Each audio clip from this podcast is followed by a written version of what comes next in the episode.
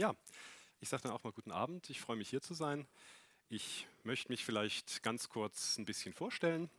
Ich habe eine Beziehung zum CCCS ungefähr so lange, wie es die Vortragsreihe jetzt hier schon gibt. Das sind jetzt bald Ende des Jahres zehn Jahre, wie wir eben festgestellt haben.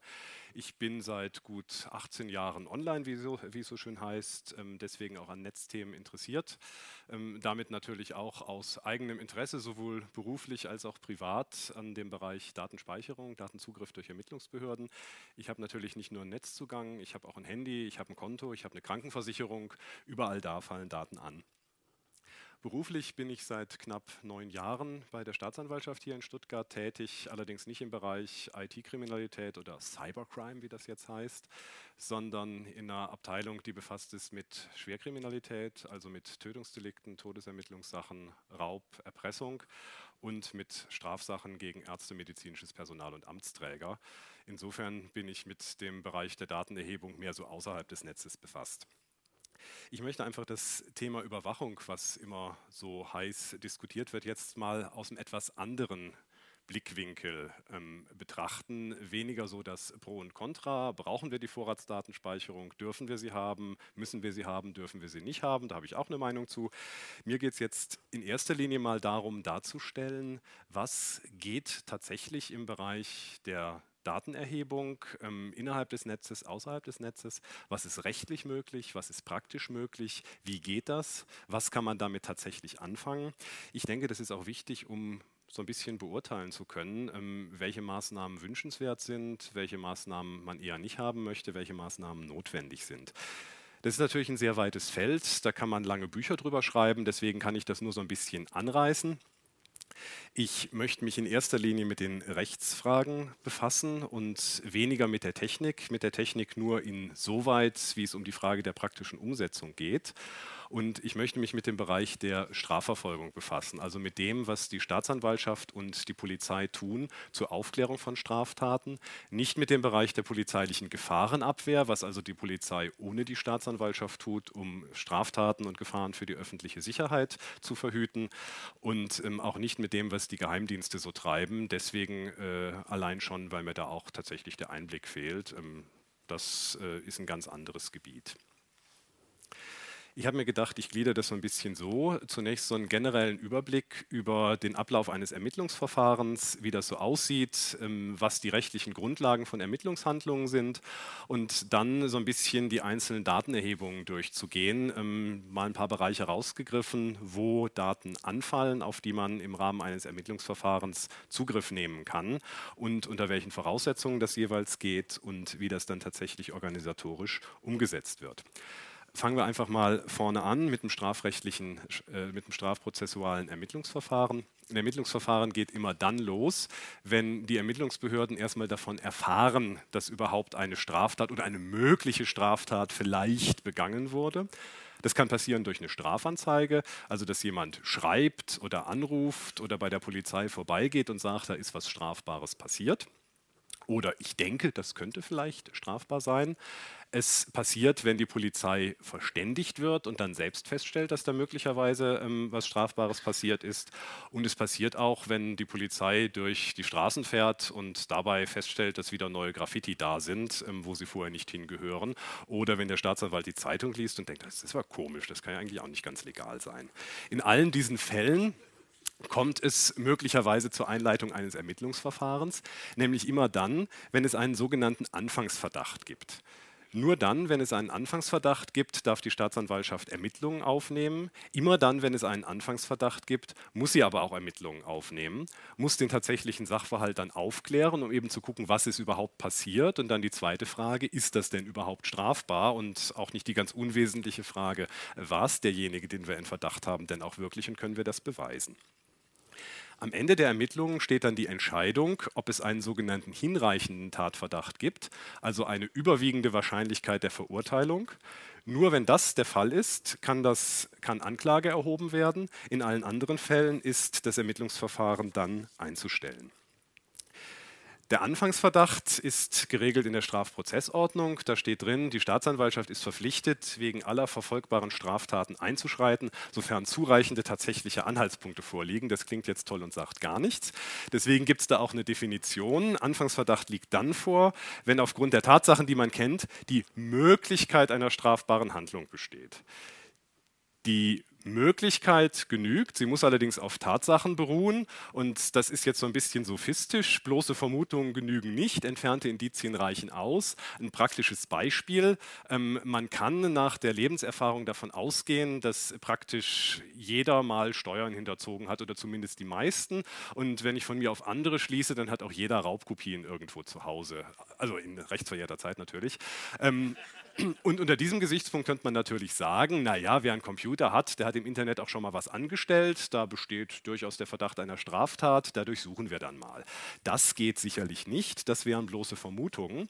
Es reichen aber kleine Indizien aus. Für einen Anfangsverdacht kann es beispielsweise genügen, wenn man sagt, da hat jemand bei einem kanadischen Anbieter Videos von knapp bekleideten Kindern bestellt, die wahrscheinlich legal sind, aber wer sowas tut, der bestellt vielleicht auch Videos, in denen sie nicht nur knapp bekleidet sind, sondern auch andere Dinge tun.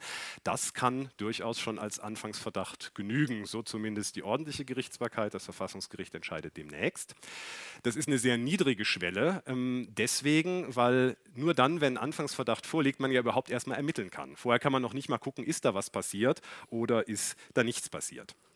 Wenn es einen Anfangsverdacht gibt, dann kann sich die Staatsanwaltschaft nicht entscheiden, sondern dann muss sie ermitteln und das aufklären. Das ist das sogenannte Legalitätsprinzip. Da kann die Staatsanwaltschaft nicht sagen, naja, da ist vielleicht was, aber wenn, dann ist es nicht so schlimm, das klären wir erstmal gar nicht auf, sondern dann muss sie ermitteln, den Sachverhalt aufklären, Beweise für und gegen den Beschuldigten sammeln die Ermittlungen werden durch die Staatsanwaltschaft geleitet. Herrin des Ermittlungsverfahrens klingt toll. Und in der Praxis durchgeführt durch die Polizei.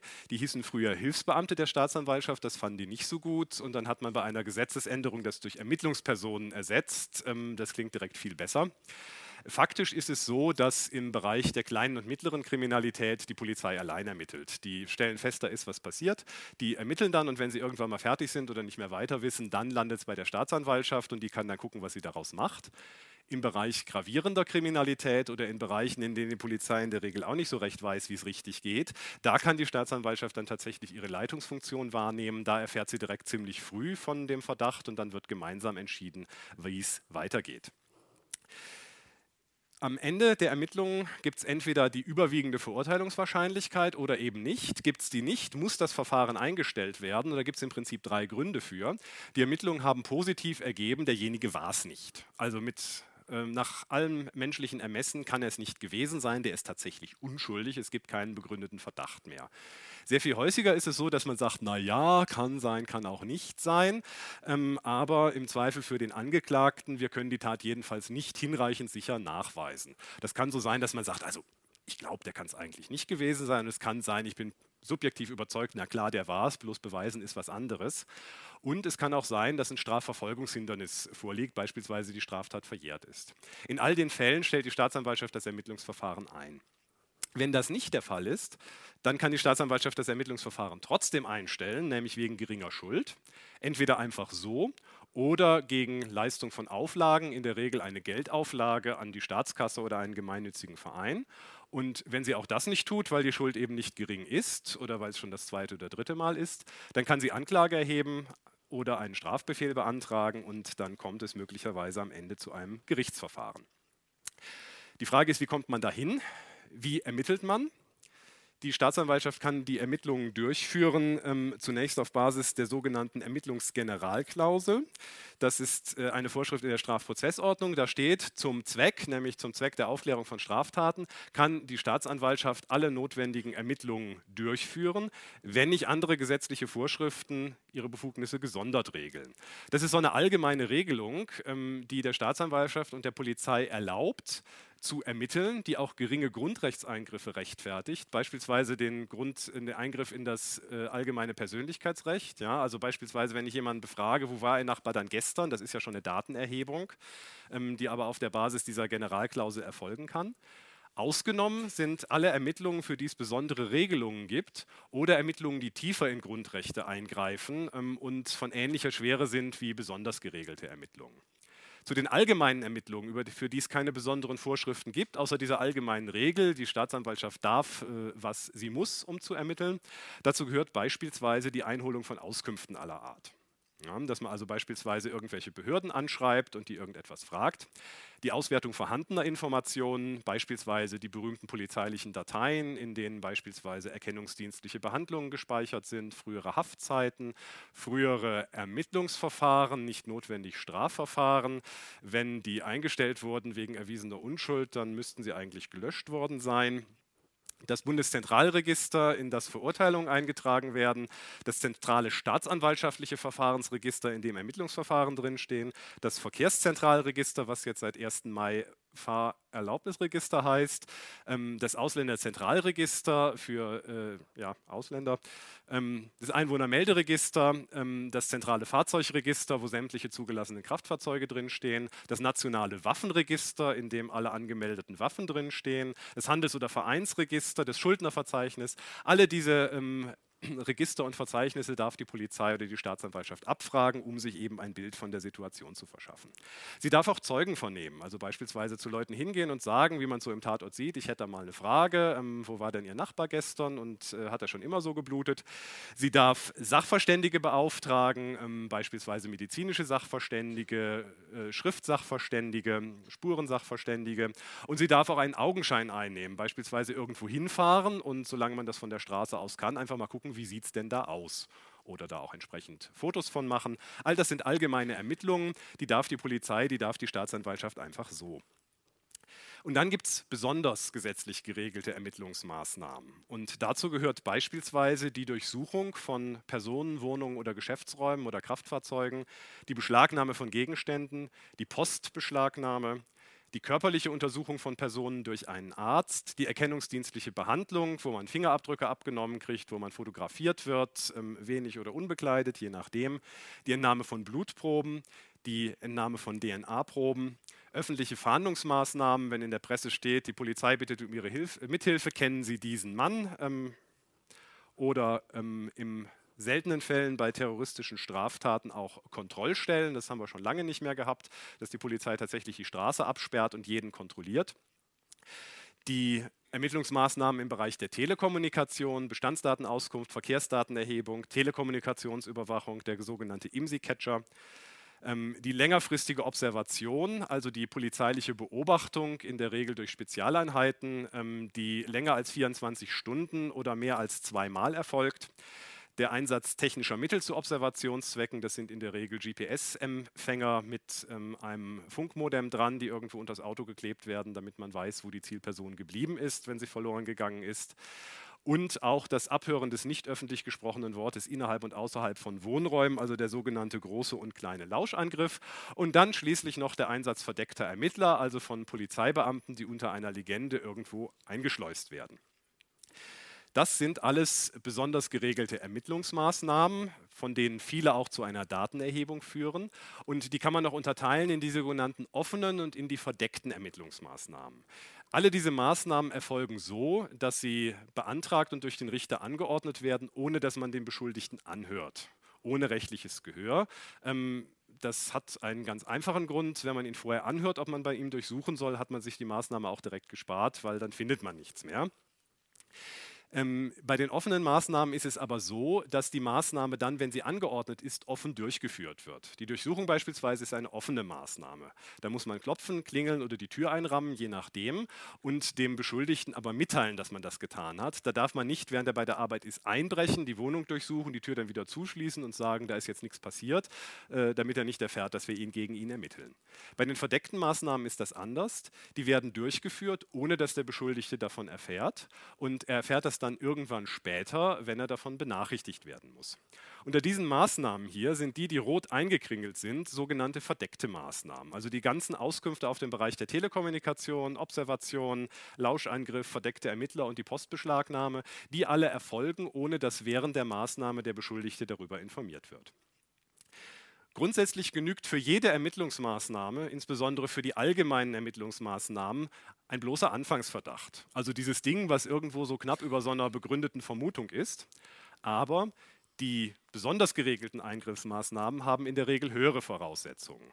Entweder braucht man etwas stärkeren Verdacht, bestimmte Tatsachen heißt es äh, häufig im Gesetz, da muss man also genau reinschreiben, gibt es denn überhaupt so richtig knallharte Fakten, die darauf hindeuten, oder sogar einen sogenannten dringenden Tatverdacht. Das bedeutet die ganz hoch überwiegende Wahrscheinlichkeit, dass derjenige die Straftat begangen hat. Das ist beispielsweise der Verdachtsgrad, der für die Festnahme und für die Untersuchungshaft erforderlich ist. Dann gibt es Ermittlungsmaßnahmen, die sind nur zulässig, wenn bestimmte Straftaten vorliegen. Häufig dann die Wendung, eine Straftat von auch im Einzelfall erheblicher Bedeutung. Oder es gibt feste Kataloge, wo drin steht, folgende Straftaten, erstens bis 347. Nur bei diesen Straftaten dürfen diese Maßnahmen angeordnet werden. Dann gibt es teilweise eine sogenannte Ultima Ratio-Klausel, die äh, im Prinzip bedeutet, diese Maßnahme darf man nur anwenden, wenn sonst nichts mehr hilft. Und im Regelfall gibt es auch die Notwendigkeit einer richterlichen Anordnung der Ermittlungsmaßnahmen. Immer und in jedem Fall gilt aber zudem auch noch der Verhältnismäßigkeitsgrundsatz. Das heißt, jede Ermittlungsmaßnahme muss verhältnismäßig sein. Ähm, das ist ein verhältnismäßig schwacher Trost in den meisten Fällen, denn das Strafverfahren ist dadurch gekennzeichnet, dass es in Grundrechte eingreift. Ähm, jede strafrechtliche Ermittlung ist im Prinzip eine ununterbrochene Folge von Grundrechtseingriffen. Da werden Leute befragt und müssen wahrheitsgemäß antworten. Da werden sie vorgeladen, vorgeführt, verhaftet, untersucht, durchsucht. Was man da eben alles äh, so treibt. Ähm, trotzdem muss abgewogen werden, ob die Maßnahme ähm, noch verhältnismäßig ist. Es gibt durchaus Maßnahmen, die entweder alleine oder zusammen dann zum Übermaß führen. Da spielt dann immer mit, ähm, was sind das für Maßnahmen, wie stark ist der Verdacht und wie schwer ist die Straftat. Soweit mal äh, der allgemeine Schwei äh, Schweinsgalopp durchs Strafprozessrecht. Ähm, das war die langweilige Theorie, kommen wir so ein bisschen zur Praxis. Man kann als Ermittlungsbehörde, als Polizei, als Staatsanwaltschaft Daten an verschiedenen Stellen einsammeln. Die naheliegendste Stelle ist natürlich zunächst mal der Betroffene selbst. Also, was für Daten kann man beim Betroffenen selbst erheben? Da gilt, Daten sind Beweismittel. Und zwar sowohl dann, wenn die Daten irgendwie so eine körperliche Form haben. Ja, also das blutige Messer mit dem Blut des Opfers ist ja auch so ein gewisses Datum, ist ein Beweismittel. Der Aktenordner mit Schriftstücken ist ein Beweismittel, aber auch gespeicherte Daten auf der Festplatte sind ein Beweismittel. Und im Gesetz ist geregelt, dass Gegenstände, die als Beweismittel von Bedeutung sein können, sind in Verwahrung zu nehmen. Jeder, der sie hat, muss sie herausgeben. Und wenn er das nicht freiwillig tut, dann müssen sie beschlagnahmt werden. Und genauso funktioniert das dann auch beim Betroffenen. Da wird in der Regel eine Durchsuchung angeordnet, denn Durchsuchung und Beschlagnahme sind getrennte Dinge. Beschlagnahme bedeutet, hier das Ding, was da liegt, das nehme ich jetzt mit. Und Durchsuchung bedeutet, ich gucke mal, äh, wo da diese Dinge liegen und dann nehme ich die dann mit. Diese Durchsuchung und Beschlagnahme kann sich gegen den Beschuldigten richten. Der Beschuldigte ist derjenige, der bezüglich dem der Anfangsverdacht einer Straftat besteht. Also diese so ein bisschen begründete Vermutung, er könnte es gewesen sein. Wer nicht Beschuldigter ist, ist Zeuge. Aber auch bei Zeugen darf man durchsuchen und beschlagnahmen. Straftaten, die da in Betracht kommen, sind alle Straftaten. Bei jeder Straftat ist das zulässig. Als Verdachtsgrad genügt der simple Anfangsverdacht. Allerdings ähm, bei äh, einer, je geringer der Verdacht ist, desto strengeren Verhältnismäßigkeitsprüfung. Bei der Überlegung, ob eine Durchsuchung von Wohn- oder Geschäftsräumen zulässig ist, muss man abwägen, wie schwer ist die Straftat, um die es möglicherweise geht, wie stark ist der Verdacht und wie hoch ist die Wahrscheinlichkeit, dass man was findet. Und ähm, wenn das alles sehr, sehr niedrig ist, dann ist es im Zweifelsfall unzulässig. Wenn alles sehr hoch ist, dann ist es sicherlich zulässig. Und wenn es mal so, mal so ist, dann muss man abwägen. Ähm, eine Durchsuchungsmaßnahme ist ein durchaus erheblicher Grundrechtseingriff, trotzdem eine strafprozessuale Standardmaßnahme und eine Maßnahme, die auch tatsächlich alltäglich regelmäßig vorgenommen wird. Die Voraussetzungen sind da nicht besonders hoch. Es gibt nur sehr wenige Fälle, bei denen bei einem einigermaßen validen Verdacht Gerichte gesagt haben, das ist unzulässig. Ähm, da gibt es so die einzelne Marihuana-Pflanze, die man vom Fenster sieht. Ob man da dann durchsuchen muss, das ist streitig. Ähm, ansonsten geht es in der Regel nicht um die Frage, ob das hinsichtlich der Straftat verhältnismäßig ist, sondern ob es denn überhaupt einen begründeten Tatverdacht gegeben hat. Da liegt in der Regel das Problem. Die Durchsuchung und auch die Beschlagnahme ist grundsätzlich durch den Richter anzuordnen. Nur wenn das nicht möglich ist, dann kann die Staatsanwaltschaft und nur wenn auch die Staatsanwaltschaft das nicht rechtzeitig hinkriegt, dann auch die Polizei wegen Gefahr im Verzug die Maßnahme anordnen. Das hat man früher so ein bisschen locker gesehen und gesagt, naja, also so vor 10 und nach 14 Uhr erreicht man den Richter sowieso nicht und ähm, da machen wir es mal wegen Gefahr im Verzug, geht schneller. Das hat das Verfassungsgericht abgestellt. Inzwischen sieht man das sehr, sehr streng, was auch dazu führt, ähm, dass nach der Rechtsprechung man zumindest versuchen muss, den Richter telefonisch zu erreichen und eine mündliche Anordnung einzuholen. Wie viel das jetzt bringt, wenn der Polizeibeamte dem Staatsanwalt was erzählt, der das dem Richter erzählt und der sagt, ja, klingt gut, dann mach mal. Ähm, ob das jetzt wirklich so rechtsschützend ist, sei mal dahingestellt, aber das muss auf jeden Fall versucht werden. Ähm, die Abfolge ist also die, reicht es, ordentliche Akten herzustellen, so mit Vernehmungen und Protokollen und die per E-Mail, Fax oder ähm, Boten dem Richter zu bringen, das durchzulesen, eine Entscheidung zu treffen, die niederzuschreiben und zurückzufaxen, dann muss das so gehen. Wenn das nicht mehr langt, dann muss man es zumindest telefonisch machen. Und wenn der Richter sein Handy abgeschaltet hat, weil er genervt ist nach dem 30. Anruf oder wenn selbst das nicht mehr geht, nur dann kann die Staatsanwaltschaft eine Anordnung treffen. Und wenn man selbst den Bereitschaftsdienst der Staatsanwaltschaft nicht erreichen kann, das kann man sich irgendwie kaum vorstellen, ähm, dann kann auch die Polizei diese Anordnung treffen.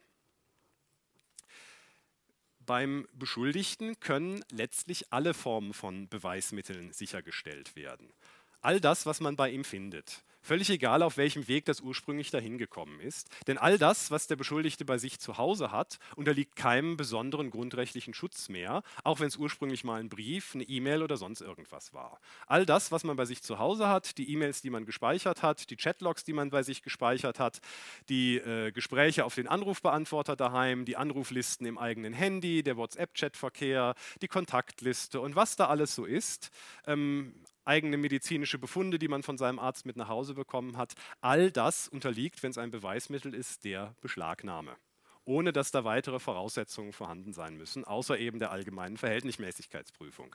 Da hilft auch das Grundrecht auf Gewährleistung der Vertraulichkeit und Integrität informationstechnischer Systeme nur begrenzt. Ähm, das führt dazu, dass man die Verhältnismäßigkeit besonders prüfen muss und nicht einfach mal sagen kann, wir nehmen mal alle Computer mit, da wird schon was dabei sein, sondern dass man das sortieren muss. Das Verfassungsgericht sagt, das könne man in der Regel vor Ort, das würde ich gerne mal sehen. Ich glaube, das Verfassungsgericht, das ermittelt nicht so häufig, aber ähm, es hat natürlich recht. Man muss die Daten entweder vor Ort durchsehen oder wenn das wie in der Regel nicht geht, sie mitnehmen, sichten und dann die nicht benötigten Daten zurückgeben oder löschen, wenn man dann eine Kopie hergestellt hat. Aber grundsätzlich ist ähm, auch die Beschlagnahme von Daten auf dem Computer, auch von gespeicherten E-Mails und so weiter und so fort zulässig. Das hilft nur dann nicht, wenn sie verschlüsselt sind und ähm, man äh, diese Verschlüsselung nicht brechen kann.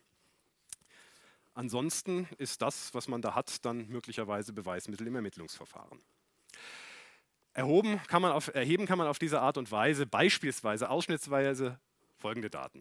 Alles, was man schriftlich daheim hat. Briefe, Notizen, Bilder, Buchungsunterlagen, Kontoauszüge, Rechnungen, Verträge, Akten, ähm, was alles Sie daheim zu Hause schriftlich irgendwie niedergelegt haben. Gleichermaßen elektronisch gespeicherte Aufzeichnungen. Alles, was auf Ihren Computern drauf ist, Textbild, Videos, Ihre Webseiten, ähm, wenn Sie die nicht hochgeladen haben, Ihre Backups, auch immer eine schöne Geschichte. Ähm, E-Mails, Chatlogs, ähm, der Kalender, den Sie auf Ihrem Smartphone führen ähm, oder der über Ihren Rechner eingeloggt bei Google ohne besondere Anmeldung zugänglich ist, Ihre Adressbücher, wenn Sie ein Handy oder ein Smartphone haben, die Kontaktlisten, die Anruflisten, äh, die WhatsApp-Verläufe. WhatsApp hält ähm, Verläufe in einer ähm, aus der Oberfläche nicht direkt zugänglichen Datei sehr lange vor. Das ist eigentlich ganz nett. All das äh, kann man beim Beschuldigten einfach ohne weiteres beschlagnahmen. Da gibt es keine weiteren Voraussetzungen für die Auswertung. Genauso natürlich beim Zeugen, wenn das notwendig ist und er es nicht freiwillig herausgibt. Es gilt auch für einen Anrufbeantworter und das gilt beispielsweise auch für die Ergebnisse von Videoüberwachung. Wenn es also irgendwo eine Videokamera gibt, die einen möglichen Tatort überwacht, dann kann man bei dem Zeugen, dem diese Videokamera gehört, die Aufzeichnung ähm, sicherstellen oder herausverlangen, beispielsweise an Geldautomaten oder in der Stadtbahn, wenn das erforderlich ist. Gab vor ein paar Jahren den Fall, dass man tatsächlich auf einer bestimmten Stadtbahnlinie die Videoüberwachung brauchte. Das, die Daten werden nur 72 Stunden dort gespeichert. Ähm, das war an einem Freitag oder Samstag. Wir haben dann bis Sonntagabend gebraucht, um zu diskutieren, äh, wie das funktioniert und am Montagmorgen dann mitgeteilt, entweder kriegen wir die Daten jetzt binnen einer Stunde oder wir stoppen sämtliche Stadtbahnen da, wo sie stehen, beschlagnahmen die und bauen die aus. Das hat das dann durchaus beschleunigt. Vorher war das sensationelle Argument, ähm, wir haben nicht genug Ersatzfestplatten, wenn wir die alle ausbauen. Dann könnten Sie zwar den Mord aufklären, den Sie aufklären wollen, aber was ist dann, wenn was passiert und keine Videoüberwachung Überwachung läuft. Also auch das ist eine Möglichkeit, auf ähm, gespeicherte Daten Zugriff zu nehmen. Auch das braucht keine weiteren Voraussetzungen als eine Straftat, einen Anfangsverdacht einer Straftat und eine Verhältnismäßigkeitsprüfung. Sie können natürlich nicht sämtliche Stadtbahnen anhaltend auseinanderbauen, weil irgendjemand was geklaut hat, aber beim Mord funktioniert das dann gegebenenfalls schon. Es gibt Ausnahmen von dem, was beschlagnahmt werden darf, die sogenannten beschlagnahmefreien Gegenstände. Dazu gehören zunächst Daten aus der Intimsphäre, die berühmten Tagebücher. Wenn Sie also Tagebücher aufzeichnen, ähm, sei es elektronisch, sei es auf Papier, die sind beschlagnahmefrei. Genauso gilt das für Daten bei Berufsbeheimnisträgern. Also was der Arzt an Unterlagen über sie hat, das darf man ihm nicht wegnehmen. Bei der Presse, bei Abgeordneten und bei ihren Verwandten, die ein Zeugnisverweigerungsrecht haben. Wenn Sie also schreiben, liebe Mama, ich habe ihn umgebracht, es tut mir sehr leid, das darf man bei Ihnen zwar äh, beschlagnahmen, bevor Sie es abgeschickt haben, nicht aber bei der Mama. Ausnahme dann, wenn die Mama mit dabei war als Mittäterin, dann darf man es auch bei ihr beschlagnahmen. Außerdem beschlagnahmefrei sind Daten, für die es besondere äh, Erhebungsvorschriften gibt. Das ist ein Umgehungsverbot. Ja, es wäre ansonsten äh, nicht die optimale Lösung, wenn man beispielsweise bestimmte ähm, Verkehrsdaten nicht ohne weiteres. Dankeschön. Ja, das hat sich ein bisschen verhakt. Hängt es wieder? Ja, okay. Wunderbar. Also es wäre ein bisschen witzig, wenn es hohe Voraussetzungen gibt, ähm, unter denen man bei den Providern Verkehrsdaten herausverlangen darf. Und dann könnte man stattdessen hingehen und sagen, wisst ihr was, wir nehmen jetzt mal eure Server mit, da sind sie auch drauf. Ja? Also man darf durch die äh, Beschlagnahme nicht irgendwelche besonders äh, geregelten Vorschriften umgehen. Und es gibt wenige Daten, für die gelten Erhebungsverbote. Äh, da fallen mir im Prinzip nur die Mautdaten ein. Die dürfen für Strafverfolgungszwecke nicht verwendet werden. Gut, soweit zu dem, was man beim Beschuldigten und auch bei den Zeugen bekommen kann. Aber nicht nur bei uns daheim lagern ja Daten, wir haben in der Regel auch ein Konto bei der Bank und eine Scheckkarte und eine Kreditkarte und lauter solche Sachen. Da hört man immer, früher gab es ein Bankgeheimnis, jetzt gibt es das nicht mehr. Das stimmt nicht so ganz. Ein Bankgeheimnis hat es nie gegeben. Jedenfalls nicht in der Art und Weise, dass ein Bankgeheimnis ermittlungsfest wäre, dass die Bank also hätte sagen dürfen, nein, das ist das Bankgeheimnis, das kriegt ihr nicht. Es gibt ein Arztgeheimnis, es gibt ein Sozialgeheimnis, es gibt ein Anwaltsgeheimnis, aber ein Bankgeheimnis hat es nie gegeben. Die Banken waren immer verpflichtet, im Strafverfahren Informationen an die Ermittlungsbehörden rauszugeben. Entweder freiwillig oder eben durch Vernehmung und Durchsuchung und Beschlagnahme. Was neu ist seit 2003 allerdings, ist, dass sämtliche Konten, die jemand hat, zentral erfasst werden. Nämlich folgendermaßen. Jedes Kreditinstitut, also jede Bank, jede Sparkasse muss speichern, von jedem Konto die Nummer, den Tag, an dem es eingerichtet oder aufgelöst wird und die Namen von Kontoinhabern und allen, die eine Vollmacht für dieses Konto haben. Die Bundesanstalt für Finanzdienstleistungsaufsicht darf diese Daten automatisch abrufen, ohne dass die Bank da was tun muss. Die greifen da einfach online drauf zu. Und die BaFin hat dann wiederum Anfragen von Strafverfolgungsbehörden zu beantworten. Das heißt, wenn man wissen will, äh, man hat jemand äh, einen bestimmten in Verdacht und möchte wissen, was hat denn der so für Kontenbewegungen, kann man über die BaFin sämtliche Konten von dem Betreffenden ermitteln. Das dauert manchmal und äh, gerade bei ungewöhnlichen Namen, wo es so Schreibvariationen gibt, ähm, ist das nicht sehr zielgenau, weil wenn sich der Bankmitarbeiter da vertippt hat, dann äh, ist es natürlich so in der Datei nicht drin. Und äh, so eine Ähnlichkeitssuche, die funktioniert meines Wissens nicht. Aber grundsätzlich besteht diese Möglichkeit. Und wenn man die Konten mal hat, dann kann man natürlich an die Banken rangehen und die mal fragen. Man könnte also entweder die Bankmitarbeiter als Zeugen vernehmen oder die ganze Bank durchsuchen. Das ist also ein bisschen blöd für alle Beteiligten. Deswegen schreibt man den Banken in der Regel einfach, wir hätten da mal so ein paar Fragen ähm, auf den Seiten 3 bis 8. Ähm, die hätten wir ganz gerne beantwortet. Ähm, wenn Sie das machen, ist das wunderbar. Sie müssen es eh. Wenn Sie es nicht machen, dann müssten wir bei Ihnen leider durchsuchen und dann so ein paar Leute von Ihnen zur Vernehmung vorladen. Und ähm, die Banken neigen dann dazu, das einfach zu beantworten und dann ist die Bank glücklich und die Staatsanwaltschaft ist glücklich und das ist alles sehr effizient. Ähm, Voraussetzung, dass man sowas macht, ist natürlich immer, dass tatsächlich die Voraussetzungen für eine Durchsuchung und Beschlagnahme oder eine Zeugenvernehmung vorliegen. Auf diese Art und Weise kriegt man beispielsweise die Konteninhaber, man bekommt Kontostände und ähm, Kontoauszugskopien ähm, etliche Jahre zurück. Ich glaube, Aufbewahrungszeitraum sind zehn Jahre in der Regel. Ähm, die kriegt man teilweise auch schon elektronisch zur Auswertung, wenn man das will. Das ist beispielsweise bei Wirtschaftsstraftaten ganz relevant. Oder auch, wenn man denkt, da könnte jemand eine Bank überfallen haben, dann guckt man einfach mal, hat er jetzt plötzlich irgendwie ein Auto gekauft und ein Haus angezahlt. Ähm, Wäre dann ja interessant, wo er das Geld dafür her hat. Man kann fragen, ob es weitere Konten, Kredite oder Schließfächer gibt. Schließfächer, immer tolle Sache. Ähm, auch, ob die Bank möglicherweise weiß, ob der noch anderswo Konten hat, weil da mal hin und her überwiesen wurde. Man kann fragen, wie sieht es denn so aus? Ähm, gibt es da Kontenüberziehungen? Werden Kredite nicht ordnungsgemäß zurückgeführt? Gibt es da Pfändungen, dass man beispielsweise weiß, ist derjenige in Geldnot? Das ist ja möglicherweise ein Motiv für eine Straftat oder einen Banküberfall. Man kann auch fragen, gibt es schon andere Auskunftsersuchen von Ermittlungsbehörden? Und manchmal stellt man fest, ich bin nicht der Einzige, der wegen Betrugs ermittelt. Die Idee hatten auch schon fünf andere Staatsanwaltschaften. Und ähm, dann ist die Chance fünfmal so hoch, dass da was dran ist. Und man kann sich vielleicht so ein bisschen zusammentun und äh, kommt dann weiter. Das gilt auch für Kreditkartenunternehmen. Da kann man natürlich genauso abfragen. Ähm, äh, nach den entsprechenden Daten desjenigen. Und diese Abfragen können auch was spezifischer sein. Beispielsweise hat jemand einen bestimmten Betrag an eine bestimmte Firma, die im Ausland sitzt und bunte Bilder vertreibt, äh, die man nicht haben sollte, ähm, bezahlt. All das sind zulässige Datenerhebungen, das darf man die Unternehmen fragen, die dürfen das auch mitteilen und wenn sie es nicht täten, dann müsste man das durch Zeugenvernehmungen erfragen. Interessant natürlich auch, man kann auch einfach fragen, wer hat denn im Zeitraum von bis an einem Geldautomaten Abhebungen getätigt? Und insbesondere, wenn dieser Geldautomat videoüberwacht ist, was mehr oder weniger der Regelfall ist, dann kann man die Videoüberwachung sicherstellen, kann gucken, ob man da jemanden drauf hat, von dem man denkt, er könnte der Täter sein. Oder kann auch überhaupt gucken, was für Leute waren in diesem Zeitrahmen auf, äh, an diesem Geldautomaten, kann dann feststellen, mit, von welchem Konto haben sie Geld abgehoben und kann dann rausfinden, wer war es denn vermutlich. Denn es ist dann ja in der Regel der Kontoinhaber oder ein Bevollmächtigter. Auch das ist also beispielsweise eine mögliche Datenerhebung ähm, bei einer Bank im Finanzbereich. Und alle diese Datenerhebungen erfolgen ähm, ohne besondere Voraussetzungen im Wege der Zeugenvernehmung oder Beschlagnahme, beziehungsweise faktisch mit einem sehr freundlichen, höflichen Schreiben mit finsteren Drohungen. Eine Ausnahme bildet allerdings von den Daten, die man kriegt, Daten, die dem Steuergeheimnis unterliegen, also alles das, was Sie dem Finanzamt erzählt haben. Das muss das Finanzamt grundsätzlich für sich bewahren. Ähm, das darf es auch Ihrem Nachbarn nicht erzählen. Ähm, das darf es auch äh, beim Herrn Hönes der Öffentlichkeit nicht erzählen. Das ist ansonsten strafbar.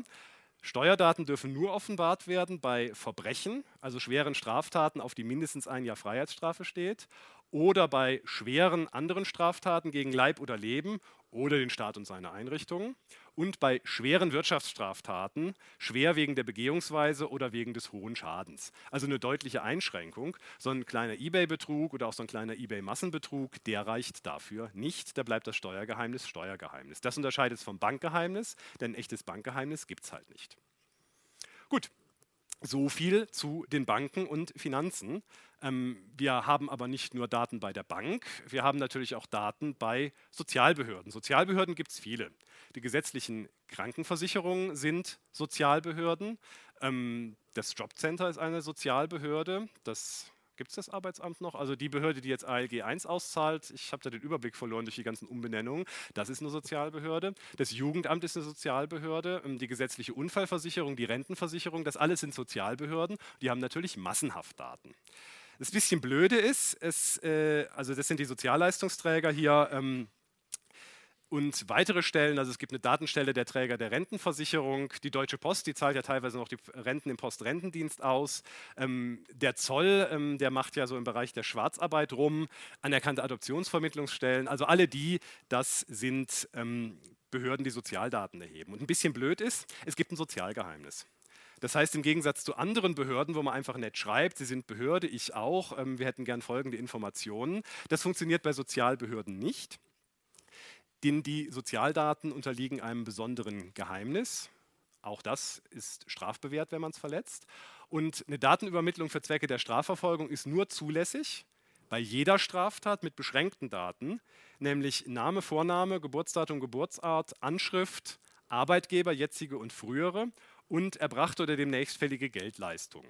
Das ist also ganz schön, wenn man jemanden sucht, der verloren gegangen ist oder wenn man was im Bereich des Sozialleistungsbetrugs ermitteln will. Bei anderen Straftaten hilft einem das nicht so richtig weiter. Man bekommt aber bei Verbrechen oder bei Straftaten von erheblicher Bedeutung auch eine unbeschränkte Auskunft aus Sozialdaten, wenn man die für das Ermittlungsverfahren benötigt. Straftaten von erheblicher Bedeutung sind Straftaten mindestens so der mittleren Kriminalität. Also ein einfacher Ladendiebstahl reicht nicht. Ähm, gewerbsmäßiger Ladendiebstahl oder jemand, der das häufiger macht, das kann schon sein. Bandenmäßiger Diebstahl reicht sicher. Das ist bereits eine Straftat von erheblicher Bedeutung. Richtig schwere Straftaten, Brandanschläge, Mord, Totschlag, Raub, Vergewaltigung, ähm, was es da so gibt, ähm, auch das reicht immer, um eine Auskunft aus den Sozialdaten zu, erhaben, zu, er, äh, zu erhalten. Betroffen können hier wieder der Beschuldigte oder irgendwelche Zeugen sein. Geht nur bei Verbre Verbrechen und Vergehen besonderer Bedeutung. Man braucht wiederum Anfangsverdacht. Und die Anordnung steht unter dem Richtervorbehalt. Das heißt, die Übermittlung von Sozialdaten muss ausdrücklich durch den Richter angeordnet und auch begründet werden. Wenn Berufsgeheimnisträger Sozialdaten übermittelt haben, die sind besonders geschützt, die kriegt man nicht. Das betrifft insbesondere die Daten, die Ärzte an die Krankenversicherung übermitteln. Also die bekommt man nicht ohne weiteres, denn die stehen unter dem Arztgeheimnis. Diese Auskünfte erhält man nicht. Und es gibt bestimmte Sozialdaten im Bereich der Jugendhilfe, die unterliegen einem absoluten Schutz. Die kriegt man gar nicht. Die dürfen nicht übermittelt werden und die darf man auch nicht abfragen. Die dürfen teilweise noch nicht mal behördenintern weitergegeben werden, sondern die muss der entsprechende Mitarbeiter im äh, Bereich der Jugendhilfe für sich behalten. Eine Ausnahme äh, bei der Übermittlung von Sozialdaten gibt es im Bereich des sogenannten Fehlverhaltens im Gesundheitswesen, also des Abrechnungsbetrugs von Ärzten, Apothekern, Pflegern, Kliniken und so weiter und so fort. In diesen Fällen dürfen die Krankenkassen, sie müssen nicht, aber sie dürfen Daten fast vollständig an die Staatsanwaltschaft übermitteln. Denn die Bekämpfung vom Abrechnungsbetrug ist eine gesetzliche Aufgabe der Krankenkassen und zur Erfüllung ihrer gesetzlichen eigenen Aufgaben dürfen sie Daten unbegrenzt übermitteln. Das gilt dann auch entsprechend für medizinische Daten, die dort vorliegen. Im Bereich der Sozialdaten kann man beispielsweise erheben Anschriften oder Arbeitgeber. Das ist ganz nett eigentlich, wenn man jemanden sucht, der sich abgemeldet hat und so ein bisschen untergetaucht ist. Wenn er noch irgendwo arbeitet, hat man so eine ganz gute Chance, ihn ähm, am Arbeitsplatz festzustellen. Oder man kann beispielsweise bezogene Sozial- und Rentenleistungen anfordern. Also beispielsweise, wenn jemand ähm, Vollzeit arbeitsgemeldet ist und zugleich ALG II ähm, bezieht, das ist immer so ein bisschen blöde Geschichte. Bei Fehlverhalten im Gesundheitswesen kriegt man sehr viel mehr Daten von den Krankenkassen, wenn das erforderlich ist. Beispielsweise auch komplette Abrechnungen von Ärzten, Zahnärzten und Kliniken und so weiter, einschließlich der Diagnosen, die dort übermittelt werden. Man kriegt Rezepte, also die gescannten Rezeptdaten, die zentral bei den Krankenkassen zusammenlaufen und kann also beispielsweise feststellen, was insgesamt von Seiten äh, eines bestimmten Arztes äh, verschrieben oder verordnet wurde und was auch abgerechnet wurde, ob da nochmal dran manipuliert wurde. Und man kann auch Auswertungen nach bestimmten Fragestellungen erhalten. Also beispielsweise äh, verschreibt diese, Arbeit, diese Arztpraxis das äh, Zehnfache an ähm, Diazepam und Valium ähm, und wenn ja, warum? Ähm, hat die so viele Patienten, die Schlafstörungen Essstörungen haben oder ist sie halt in der Nähe der offenen Drogenszene und äh, hat da einen Hinzuverdienst. Das geht allerdings tatsächlich nur, wenn es in den Bereich des Abrechnungsbetrugs geht. Zu, äh, für Ermittlungsfahren zu anderen Zwecken ist das so nicht möglich. Gut, das waren jetzt mal so die Bereiche, die den Bereich des CCCS nicht so betreffen. Jetzt kommen wir zu dem, was äh, so ein bisschen jeden, der im Netz unterwegs ist, angeht und was auch mehr so durch die Presse geht, nämlich den Bereich der Telekommunikationsdaten, Stichwort Vorratsdatenspeicherung, Stichwort Bestandsdatenabfrage. Telekommunikationsdaten ist ein recht weiter Bereich. Die unterliegen allesamt dem Telekommunikationsgeheimnis aus Artikel 10 Grundgesetz. Das schützt die Inhalte der Kommunikation, also das, was gesprochen oder gemailt oder gechattet worden ist. Und es schützt auch die näheren Umstände der Telekommunikation, also wer hat wann, unter welcher Rufnummer, mit wem, wie lange ähm, telefoniert, wer hat wem wann welche E-Mails geschützt. Alles das ist durch das Telekommunikationsgeheimnis geschützt, aber nur auf dem Übertragungsweg. Wenn die E-Mail mal angekommen ist beim Empfänger, dann ist sie nicht mehr geschützt. Wenn sie dann unverschlüsselt auf dem Rechner liegt, dann kann man ganz einfach vorbeikommen mit einem Durchsuchungs- und Beschlagnahmebeschluss und diesen Rechner mitnehmen und das war's dann. Das Telekommunikationsgeheimnis schützt den Bereich, auf dem man als Bürger selbst keinen Eingriff hat, also quasi dieses, dieses schwarze Loch Internet, diese Wolke, die da immer so schön gemalt wird, wo die E-Mail reingeht und am Ende wieder rausfällt. Solange sie zu Hause auf dem eigenen Rechner ist, ähm, da ist sie nicht vom Telekommunikationsgeheimnis geschützt. Und dann, wenn sie durchs böse Internet geht, dann schon, weil da weiß man nicht, was da so ist. Da braucht man diesen Schutz. Und wenn sie hinten wieder rausfällt, muss man halt selbst gucken, dass man verschlüsselt. Das ist letztlich ähm, die, äh, die Grenze des Telekommunikationsgeheimnisses. Es gibt im Wesentlichen drei verschiedene Arten von Telekommunikationsdaten, nämlich Inhaltsdaten, Verkehrsdaten, man sagt jetzt so English speaking die Metadaten, früher hat man es Verbindungsdaten genannt, und es gibt die sogenannten Bestandsdaten. Inhaltsdaten ist das, was tatsächlich inhaltlich übermittelt wird. Also der Inhalt eines Telefaxes, das, was ich am Telefon sage, was ich in der SMS schreibe, was in meiner E-Mail drinsteht, tatsächlich diese Inhalte. Die sogenannten Verkehrsdaten sind die näheren Umstände der Telekommunikation. Wer mit wem, wann und wie lange, von wo nach wo, auf welche Weise. Also telefoniert, ne? nicht, dass wir uns missverstehen.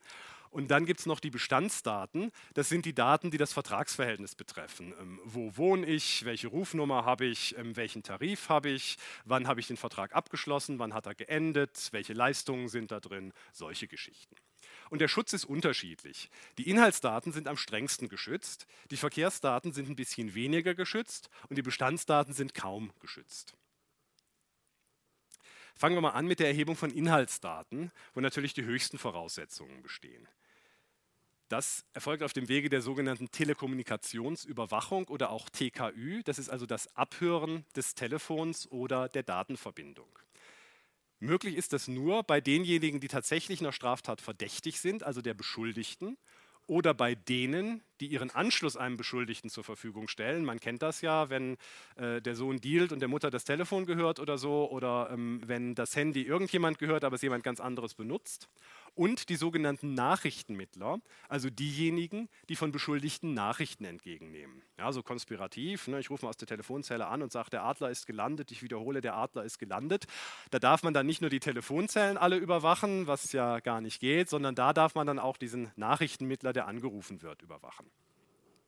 Zulässig ist das nur bei schweren Straftaten, da gibt es einen Katalog in der entsprechenden Vorschrift, der enthält aus dem Strafgesetzbuch eine Liste von A bis T jeweils mehrere Straftaten, Abgabenordnung, Arzneimittelgesetz, Asylverfahrensgesetz, Aufenthaltsgesetz, Außenwirtschaftsgesetz, Betäubungsmittelgesetz, Grundstoffüberwachungsgesetz, Kriegswaffenkontrollgesetz, Völkerstrafgesetzbuch und Waffengesetz, jeweils bestimmte Straftaten.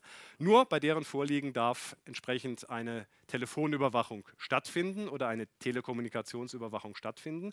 Und auch nur dann, wenn diese Straftat auch wirklich eine besonders schwere Straftat ist. Beispielsweise Raub und räuberischer Diebstahl sind schwere Straftaten. Räuberischer Diebstahl ist ein Diebstahl, also wo man was geklaut hat und wo man dann ertappt wird und sich dann quasi gewaltsam da wehrt, damit man die Beute behalten darf. Das ist ja auch wirklich nicht schön. Man stellt sich das vor, da hat jemand was geklaut und der sagt, der Ladendetektiv bleibt hier und der andere zieht das Messer raus und sagt, ich habe ein größeres. Ja? Schwere Straftat, keine Frage. Der handelsübliche räuberische Diebstahl, mit dem man in der Praxis befasst wird, sieht eher in der, in der Regel ein bisschen anders aus. Da kommt jemand, der es im Leben wirklich schwer hat, ähm, und auch deswegen gerne Alkohol trinkt, morgens, mittags, abends und auch zwischendurch und hat nicht genügend Geld. Und dann geht er rein und nimmt sich so einen Unterberg, steckt einen links und einen rechts in die Tasche und marschiert zum Ausgang.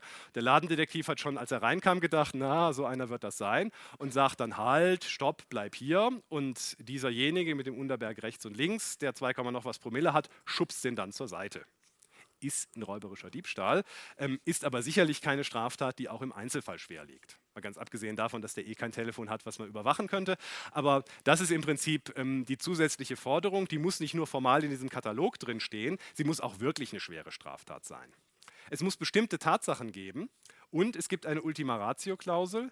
Das ist nur zulässig, wenn die Erforschung des Sachverhalts oder die Ermittlung des Aufenthaltsortes Beschuldigten auf andere Weise wesentlich erschwert oder aussichtslos wäre. Ja, das ist jetzt auch keine übermäßig schwierige Anforderung, aber man muss zumindest begründen, ähm, wir haben ganz viele andere Dinge ausprobiert oder mal im Geiste durchgespielt und die bringen es alle nicht. Die Anordnung muss durch den Richter erfolgen sie muss schriftlich erfolgen. Sie kann im Notfall durch die Staatsanwaltschaft erfolgen, aber nur für drei Tage. Spätestens am dritten Tag muss die richterliche Anordnung vorliegen. Das wird bei längeren Feiertagen an Weihnachten dann manchmal ein bisschen sportlich. Die Anordnung muss Name und Anschrift des Beschuldigten enthalten, wenn man das denn kennt, die Rufnummer oder Anschlusskennung, die betroffen ist und einen Zeitraum, der maximal drei Monate in die Zukunft gehen darf und dann maximal um drei Monate verlängert werden darf. Rufnummer oder Anschlusskennung. Rufnummer ist ganz klar, das ist halt die Telefonnummer, die man überwachen will. Ähm, bei den Handys ähm, empfiehlt sich das mit den Telefonnummern nicht immer so. Ähm, Leute, die das kennen, die haben ein Handy, aber 20 SIM-Karten, nehmen nach jedem Anruf die SIM-Karte raus, knicken sie und schieben die nächste rein. Und dann kann man wieder gucken, welche ist es denn und da hin und her faxen und äh, telefonieren, schriftliche Anordnungen. Bis dahin hätte schon telefoniert und die geknickt ist, das war's dann.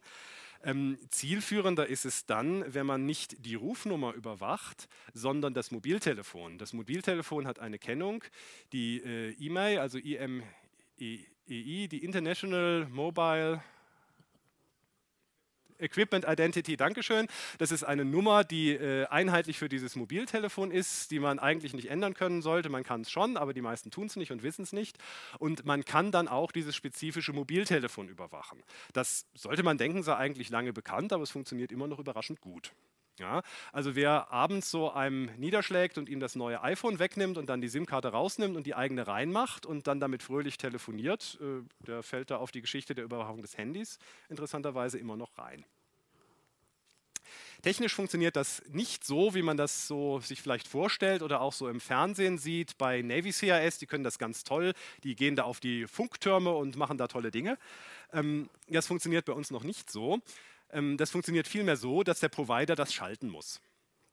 Ähm, die großen Provider müssen das vorbereitet haben, entsprechende Technik. Die ganz kleinen Provider, ähm, die müssen irgendwie improvisieren. Ich sollte vielleicht noch dazu sagen, das gilt natürlich nicht nur für Telefonanschlüsse oder für Mobilfunkanschlüsse. Das gilt auch für DSL-Anschlüsse, das gilt auch für E-Mail-Postfächer, also jede Telekommunikation.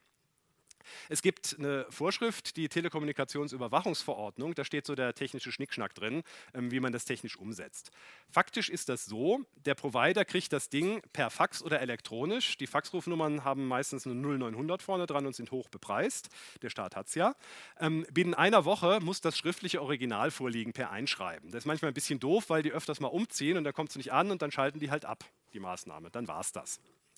Wenn es funktioniert hat, muss der Provider die Maßnahme schalten. Da muss jemand hin und muss tatsächlich die Überwachungsmaßnahme schalten. Da gibt es allerdings tatsächlich Bereitschaftsdienste. Also das geht auch nachts und am Wochenende, nicht nur zu den üblichen Geschäftszeiten. Das ist ganz hilfreich, weil Straftäter sich dummerweise nicht an Geschäftszeiten halten. Und es funktioniert dann so, dass diese Telefonnummer ausgeleitet wird, gesichert über ein äh, VPN, also ein gesichertes Netzwerk, inzwischen zu Zentralen bei den Landeskriminalämtern. Da landet dieser Datenstrom, der wird dort gespeichert und die zuständige Polizeidienststelle kann sich wiederum gesichert dort einloggen und hat dann Zugriff darauf. Ja, es ist also nicht so, dass die Polizei einfach irgendwo sich aufschalten kann und jemanden abhören kann. Sie kann nur dem Provider einen Beschluss schicken und sagen, mach mal bitte.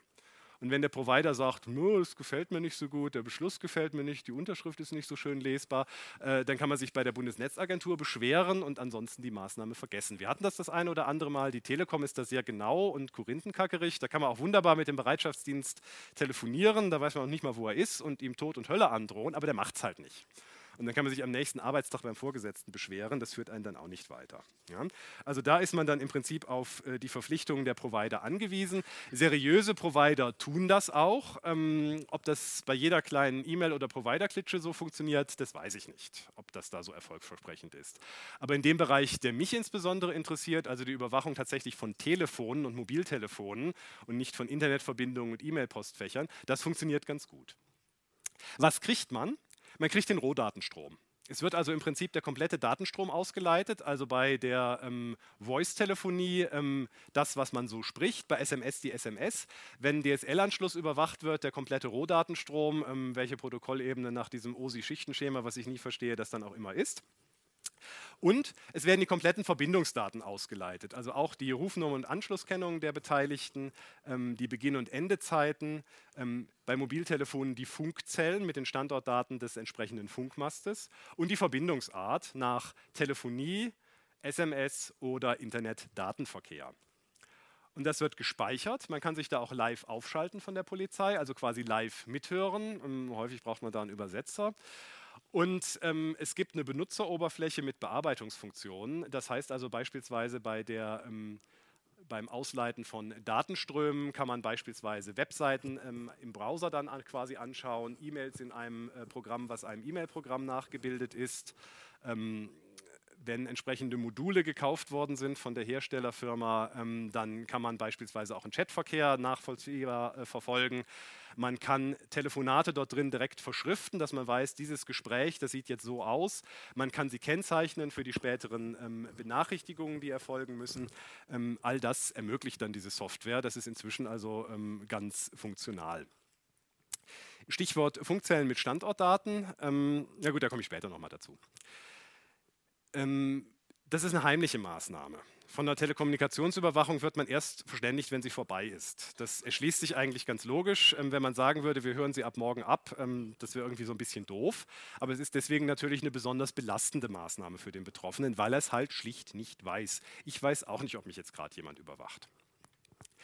Es gibt Vorschriften über den Schutz des Kernbereichs der privaten Lebensgestaltung wenn eine Maßnahme so angelegt ist, dass man schon von vornherein weiß, man erfasst da Daten des Kernbereichs der privaten Lebensgestaltung, also beispielsweise so ein Handy, was nur er und sie haben, zusätzlich zu ihrem normalen Handy mit so einem günstigen Tarif, wo sie dann so immer von 22 bis 4 Uhr, naja, egal. Ähm, also solche Sachen, ähm, solche Überwachungsmaßnahmen sind von Beginn her unzulässig. Ansonsten kann man nur nachher prüfen und muss auch nachher prüfen, ob man ähm, Gespräch miterfasst hat, was den Kernbereich der privaten Lebensgestaltung äh, betrifft. Man denke an eine Fernbeziehung oder sowas, ja, wo man dann so Liebesgeflüster mit drauf hat. Ähm, die sind unverzüglich zu sperren und zu löschen und dürfen nicht verwertet werden. Genauso gilt das, ähm, wenn man äh, versehentlich einen Berufsgeheimnisträger erwischt hat. Rechtsanwälte darf man natürlich nicht abhören, klar. Ähm, es kann aber passieren, dass man Straftäter abhört und der ruft dann halt seinen Verteidiger an. Wenn man live mithört, muss man abschalten. Wenn man das erst am Abend beim Durchgehen der Gespräche merkt, dann muss man, sobald man dieses Gespräch festgestellt hat, es sperren und löschen. Anders geht es halt nicht. Nach Abschluss der Maßnahme bestehen Benachrichtigungspflichten. Das heißt, auf jeden Fall muss der Beschuldigte benachrichtigt werden und es müssen auch diejenigen benachrichtigt werden, die wesentlich davon betroffen sind. Es können natürlich bei jemandem, der viel telefoniert und WhatsAppt und äh, SMS, sehr viele sein. Deswegen ähm, hat man sich da so abgeschufte äh, Schemata überlegt. Ähm, Im Gesetz äh, gibt es da ausführliche Regelungen zu, wann man muss und wann man kann und wann man vielleicht nicht so genau muss. Ähm, was man auf jeden Fall nicht muss, ähm, Anschlussinhaber erst ermitteln, nur um sie zu benachrichtigen. Es ist ja so, von jeder Mobiltelefonkarte ist der Anschlussinhaber erfasst. Das funktioniert im Telefonladen ganz gut, im türkischen Gemüseladen an der Ecke nur begrenzt. Und wenn man das Handy jemand anderen weitergibt, dann funktioniert es gar nicht mehr. Da gibt es zwar Formulare, mit denen man das ummelden kann, ich glaube nicht, dass das irgendjemand tut. Also wenn man den Anschlussinhaber hat, hat man noch lange nicht den Nutzer. Die Ermittlung des Nutzers, nur um zu sagen, wir haben dich jetzt identifiziert, damit wir dir sagen können, wir haben dich abgehört und äh, das ist unzulässig, weil das den Eingriff vertieft. Ja, also rauszukriegen, wer das tatsächlich ist, den ich damit auf der Aufnahme drauf habe, ähm, nur um dann sagen zu können, wir haben die Aufnahme und müssen die dann später löschen, ähm, das ist unsinnig, das verstärkt den Grundrechtseingriff noch. Vorher ist er pseudonym, danach ist er identifiziert. Eine Benachrichtigung ist auch nicht erforderlich, ähm, wenn der Eingriff nicht sehr gravierend war und davon auszugehen ist, dass der Betroffene da kein Interesse dran hätte. So ein bisschen wischiwaschi.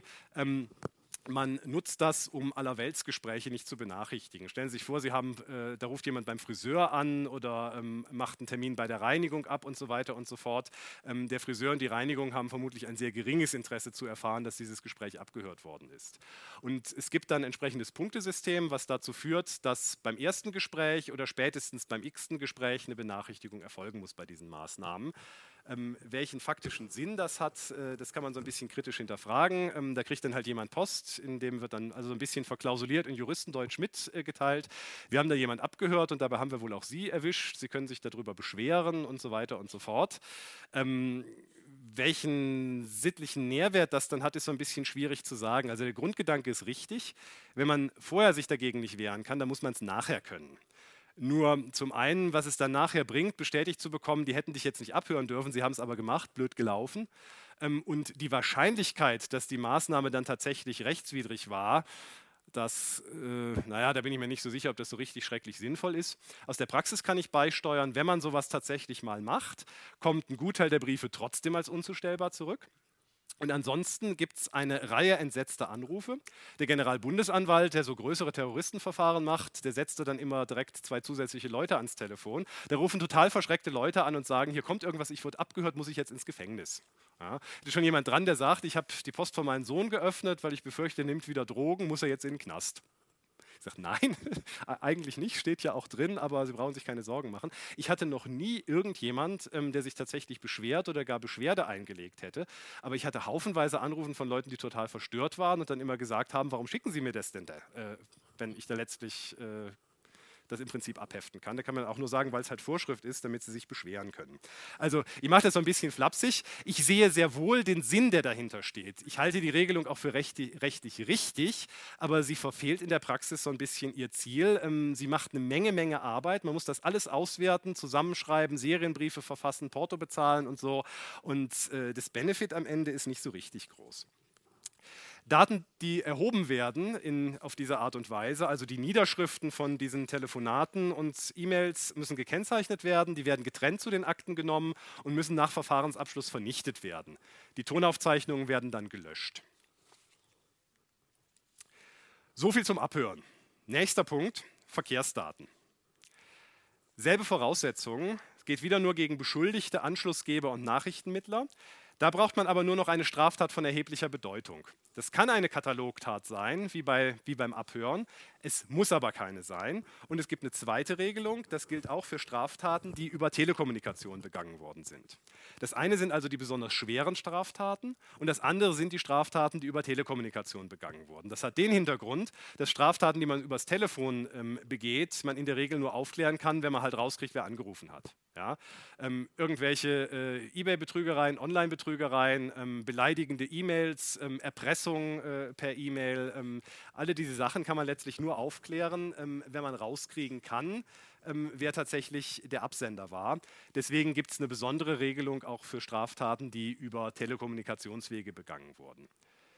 Die Anordnung wieder schriftlich durch den Richter, Allkompetenz der Staatsanwaltschaft für drei Tage. Die Anordnung muss auf drei Monate befristet werden, die geht aber auch rückwärts. Inhaltsdaten kann man nur in die Zukunft überwachen. Ähm, beim Provider sitzt ja keiner und zeichnet alle Gespräche auf.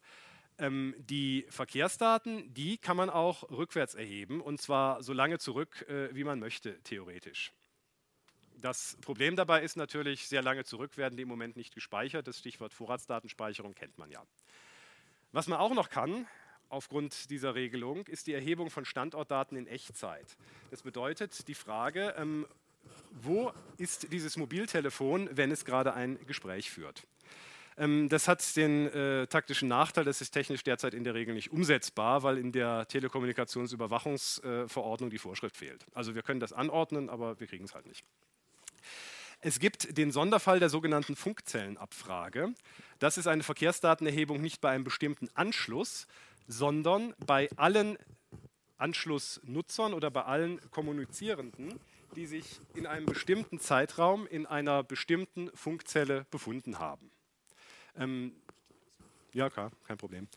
Ähm, das ist natürlich ein besonders tiefer Eingriff, weil der sich nicht nur gegen einen Betroffenen richtet, sondern gegen eine Vielzahl. Ähm, manchmal gegen sehr wenige, wenn das 15 Minuten irgendwo auf der Schwäbischen Alb sind manchmal gegen sehr viele, wenn das anderthalb Tage in Stuttgart Downtown sind.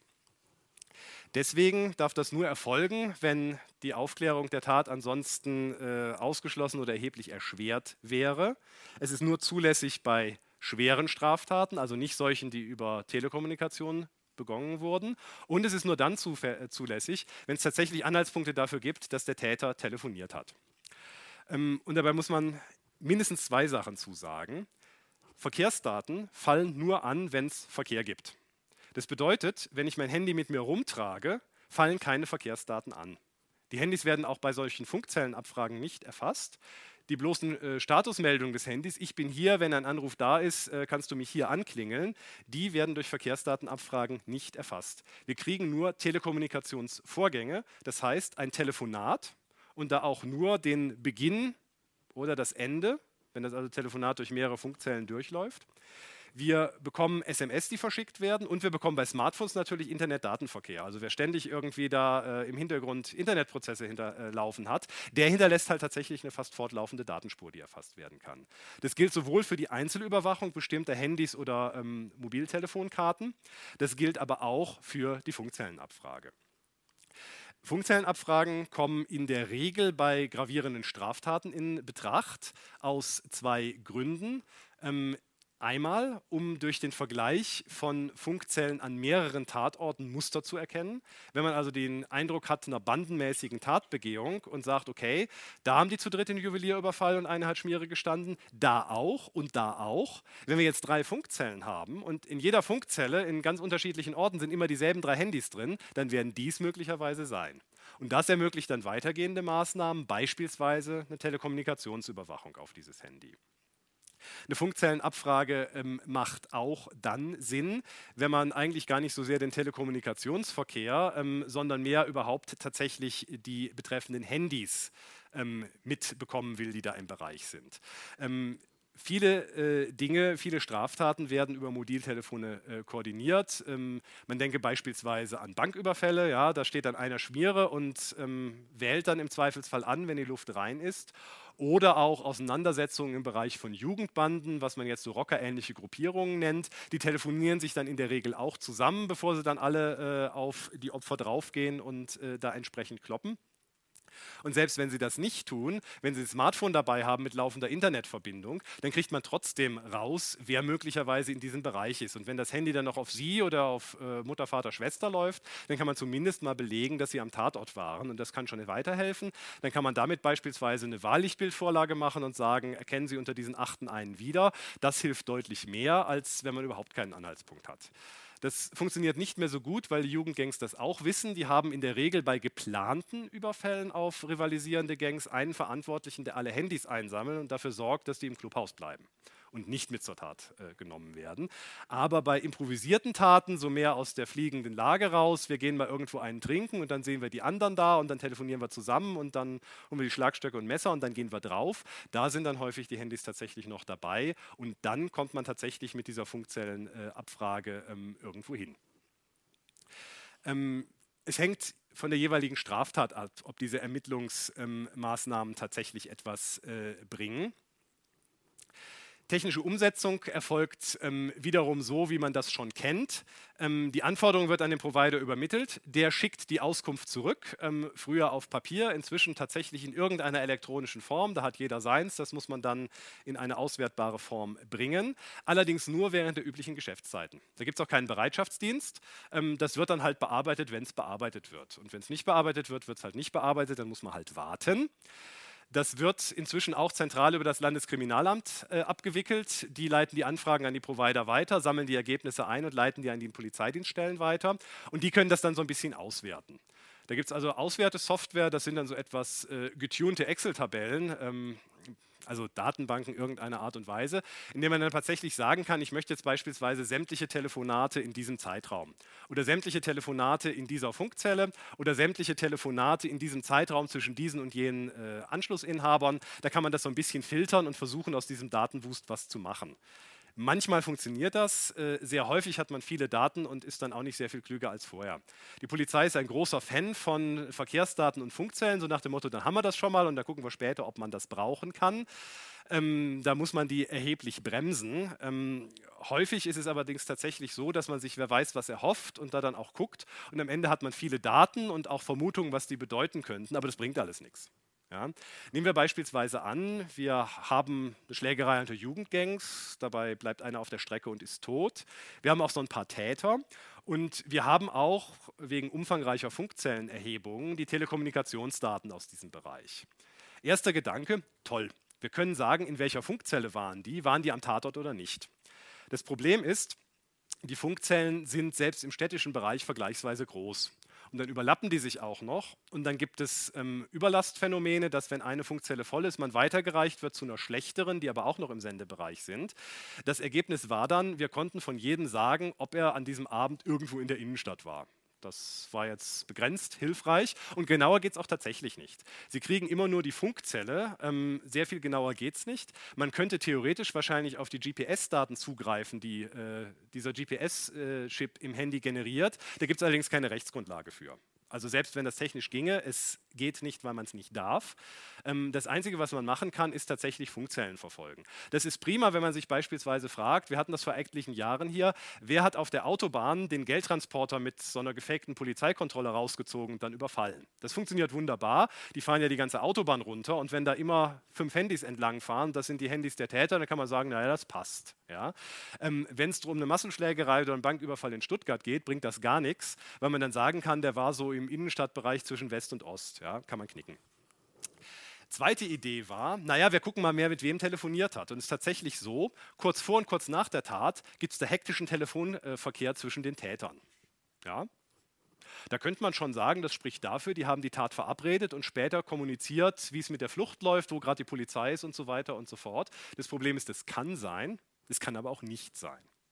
Ja? Strafrechtlich fangen Sie damit letztlich nichts an. Wenn ich das dem Gericht vorlege, sagt das Gericht, ja, haben Sie recht, Herr Staatsanwalt, das kann sein, klingt eigentlich ganz gut, aber es kann auch nicht sein. Ja? Vielleicht haben die besprochen, äh, wann sie mal wieder essen gehen oder ähm, dass sie zufällig da waren und diese furchtbare Tat gesehen haben und jetzt ganz entsetzt waren. Damit kann man nichts anfangen. Die Auswertemöglichkeiten, ähm, der tatsächliche ermittlungstaktische Wert dieser Daten ist häufig geringer, als man sich das vorstellt. Es gibt ja so ein paar Projekte, wo jemand mal seine Verkehrsdaten angefordert hat und gesagt, da kann man dann ganz genaue Bewegungsprofile ermitteln. Ja, Glaube ich auch, dass das so ist. Ähm, die Frage ist halt immer nur, was fängt man im Strafverfahren mit diesen Bewegungsprofilen an? Wäre ich jetzt ein Geheimdienst, wäre das vielleicht ganz toll. Ähm, dann kann ich da also irgendwie so islamistische Untergrundbewegungsprofile erstellen, was auch immer man damit treibt.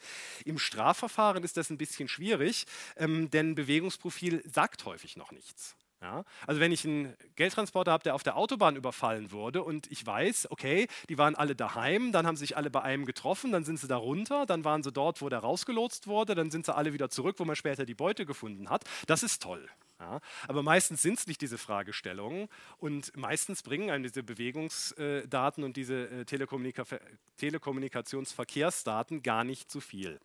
Das Wertvollste, was es häufig tatsächlich noch ist, ist, dass man auf diese Art und Weise ähm, weniger Telekommunikationsstrukturen aufklärt, sondern tatsächlich erstmal einen Täter ermittelt. Ja, ähm, ich hatte den Handyraub schon genannt. Ähm, da hat man dann häufiger ähm, tatsächlich äh, denjenigen, der die alte SIM-Karte raus, die neue reintut und als erstes mal die Freundin anruft. Ja, ähm, man weiß dann zwar nicht, die, die SIM-Karte läuft natürlich nicht auf ihn, aber ähm, wenn der fünf Leute anruft, die Chance ist gut, dass zumindest ein paar ihre Karte auf sich eingetragen haben. Und dann guckt man halt einfach mal und wenn man dann schon so einen Verdacht hat, ähm, dann kann man auch mal fragen, ähm, dann die angerufene Freundin, sag mal, wir hatten dich gestern um 10 angerufen, ne? Ähm, und sie ist als Zeugin zur wahrheitsgemäßen Auskunft verpflichtet.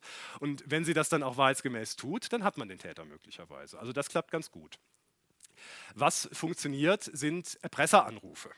Ja, also wenn jemand irgendwo anruft und ähm, sagt, ähm, zahlen Sie 100.000 Euro oder ich sprenge Ihr Auto in die Luft. Da kann man dann, der angerufene Anschluss ist ja so eine gewisse Art unfreiwilliger Nachrichtenmittler, der nimmt ja Erpresseranrufe vom Täter entgegen. Klingt so ein bisschen komisch, aber ist nach der Rechtsprechung zulässig. Da kann man dann einfach mal die eingehenden Verkehrsdaten für einen Zeitraum von 15 Minuten erheben und dann hat man den Erpresser, der angerufen hat. Ähm, also die wenigsten Erpresser rufen von daheim an. Ja, meistens ist es eine Telefonzelle ähm, oder wenigstens ein Handy. Das bringt noch nicht so viel, aber möglicherweise, man kriegt dann auch die Standortkoordinaten dieses Handys beim Anruf. Und da denkt nicht jeder dran. Das kann also durchaus wertvolle Ermittlungsansätze geben. Genauso funktioniert das natürlich mit erpresserischen E-Mails. Ja, also wenn man da dann irgendwo was verschickt, das machen die Leute auch aus dem Internetcafé, aber manchmal sind die dumm genug und gehen bei der nächsten erpresserischen E-Mail, wenn es dann um die Geldübergabe geht, ins selbe Internetcafé. Und wenn dann schon einer ist, dann hat das möglicherweise tatsächlich eine Chance. Ähm, wir haben tatsächlich ähm, häufiger aufgeklärt, und zwar tatsächlich nur über diese Verkehrsdaten, ähm, Tötungsdelikte an Taxifahrern. Das ist in der Regel ein Raubmord. Da wird ein Taxi bestellt. Ähm, man lässt sich irgendwo hinfahren an eine einsame Stelle. Man will das Geld haben und irgendwas läuft doof. Ähm, man ist auf Droge oder der Taxifahrer verhält sich komisch oder sowas. Ähm, oder man denkt, um Gottes Willen, jetzt muss ich wieder in den Knast, dann bringe ich den um, dann kann er mich nicht verpfeifen. Und dann wird er erstochen oder erschossen. Das hatten wir in den letzten fünf, sechs Jahren, ja, drei, viermal, würde ich sagen. Und in mindestens drei Fällen ließ sich das tatsächlich ausschließlich aufklären, indem man geguckt hat, wer hat als letztes dieses Taxi angerufen.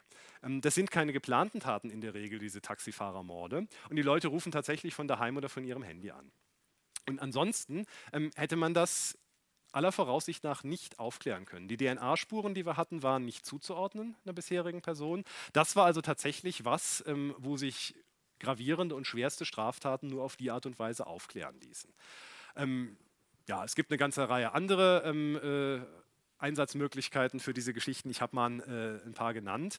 Ob es was bringt, das zu machen, ähm, das muss man jeweils im Einzelfall prüfen. Ähm, es bringt nichts und es ist auch rechtlich im Übrigen unzulässig.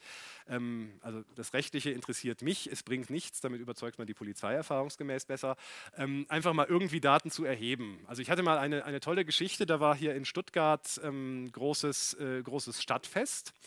Und ähm, da hatte dann jemand die Tageseinnahmen ins Auto getan und da gab es dann einen Radfahrer, der irgendwie sich auffällig verhalten hat und dann schlich sich von hinten jemand ran, hat die Tür aufgerissen und die Geldkassette weggenommen. Und der Radfahrer hat telefoniert und da hat die Polizei gesagt, vielleicht gehörten die irgendwie zusammen und das war der Komplize und der hat mit einem dritten Unbekannten, der das so abgeschirmt hat und schmierig gestanden hat, telefoniert. Das klingt ja schon mal toll. Ähm, bestimmte Tatsachen ist auch was anderes. Aber nehmen wir jetzt mal an, wir machen da diese Funkzellenabfrage, 40 Minuten Stuttgarter Innenstadt an einem Samstagabend. Ähm, äh, denken wir mal über Verhältnismäßigkeit nach, aber wenn wir das jetzt einfach mal ausblenden würden, ähm, was macht ihr denn dann mit diesen 15.000 Daten? Woher wissen wir denn, wer dieser eine Anruf ist? Ja, da wird es zum selben Zeitpunkt 100 Leute gegeben haben, die telefoniert haben. Das bringt einfach nichts. Es ist nicht nur unzulässig, es bringt auch nichts. In anderen Fällen ist es dagegen tatsächlich äh, durchaus sinnvoll. Äh, es wurden durchaus schon Banküberfälle, ähnliche Taten geklärt durch den Vergleich von Funkzellenerhebungen, die entsprechend ähm, dann immer wieder dasselbe Handy in der Umgebung dieser Tat nachgewiesen haben. Übermittelt werden, ich habe es schon gesagt, nur die Verbindungsdaten. Man kriegt die Rufnummer oder Anschlusskennung, also IMSI, E-Mail und ähm, Rufnummer, also die äh, Seriennummer der SIM-Karte, die Seriennummer des Handys und die Telefonnummer, ähm, die Beginn- und Endezeiten, die Funkzellen mit Standortdaten und die Verbindungsart. Ähm, entsprechend kriegt man natürlich beim Festnetzanspruch keine, Anschluss keine Funkzellen und beim DSL-Anschluss wieder andere Daten, aber man kriegt keine Inhaltsdaten. Ich kriege also mit Verkehrsdaten nicht die Webseiten, die abgerufen wurden vom Handy oder vom Anschluss. Ich kriege dann nur Internetdatenverkehr. Ja? Oder es besteht eine Internetverbindung von bis. Der Abruf der Webseiten, das würde ich nur bekommen, wenn ich eine Inhaltsüberwachung hätte. Das geht also nicht rückwirkend. Das braucht eine besonders schwere Straftat. Die Voraussetzungen sind höher. Oder wenn ich halt auf der anderen Seite beim Webserver bin und gucke, wer ist denn dahin gelaufen.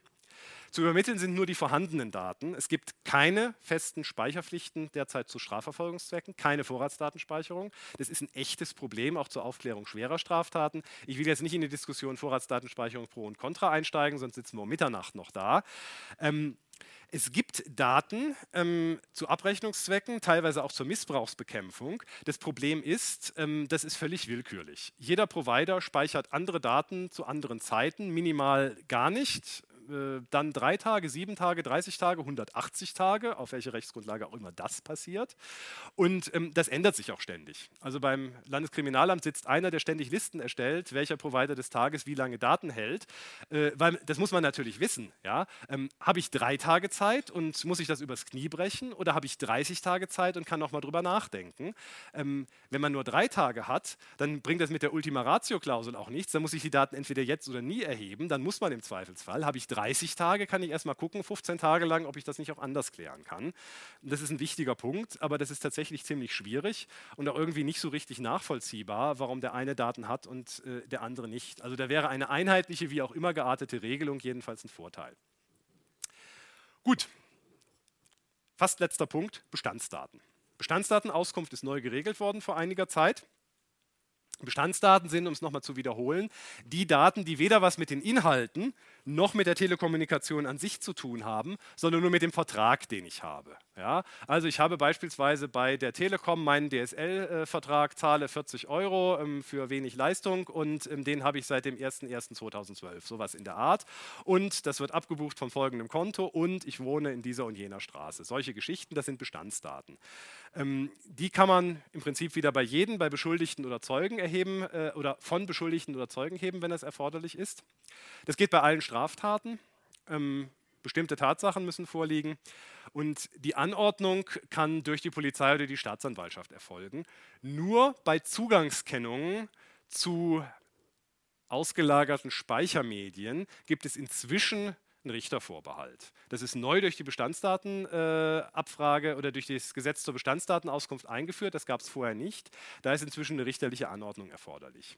Das ist eine verdeckte Maßnahme, über die man inzwischen auch benachrichtigen muss. Vor der Neuregelung der Bestandsdatenauskunft gab es da keine spezielle Vorschrift für. Da ging das über die Ermittlungsgeneralklausel, also diese allgemeine, man darf, wenn es nicht besonders schwerwiegend ist. Man kriegt Name und Anschrift des Anschlussinhabers, Vertragsart und Laufzeit.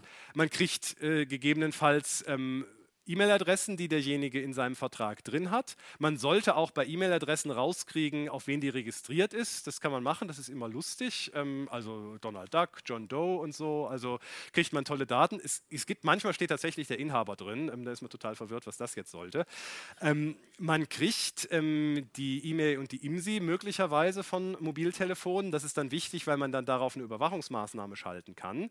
Man kriegt, das ist inzwischen eindeutig gesetzlich geregelt, nachdem man sich zehn Jahre darum gestritten hat, wie es denn ist, den Anschlussinhaber dynamischer IP-Adressen. Also wenn Sie ins Internet gehen, brauchen Sie eine IP-Adresse. Die werden heutzutage dynamisch vergeben. Das heißt, jedes Mal, wenn Sie sich einwählen, kriegen Sie in der Regel eine andere.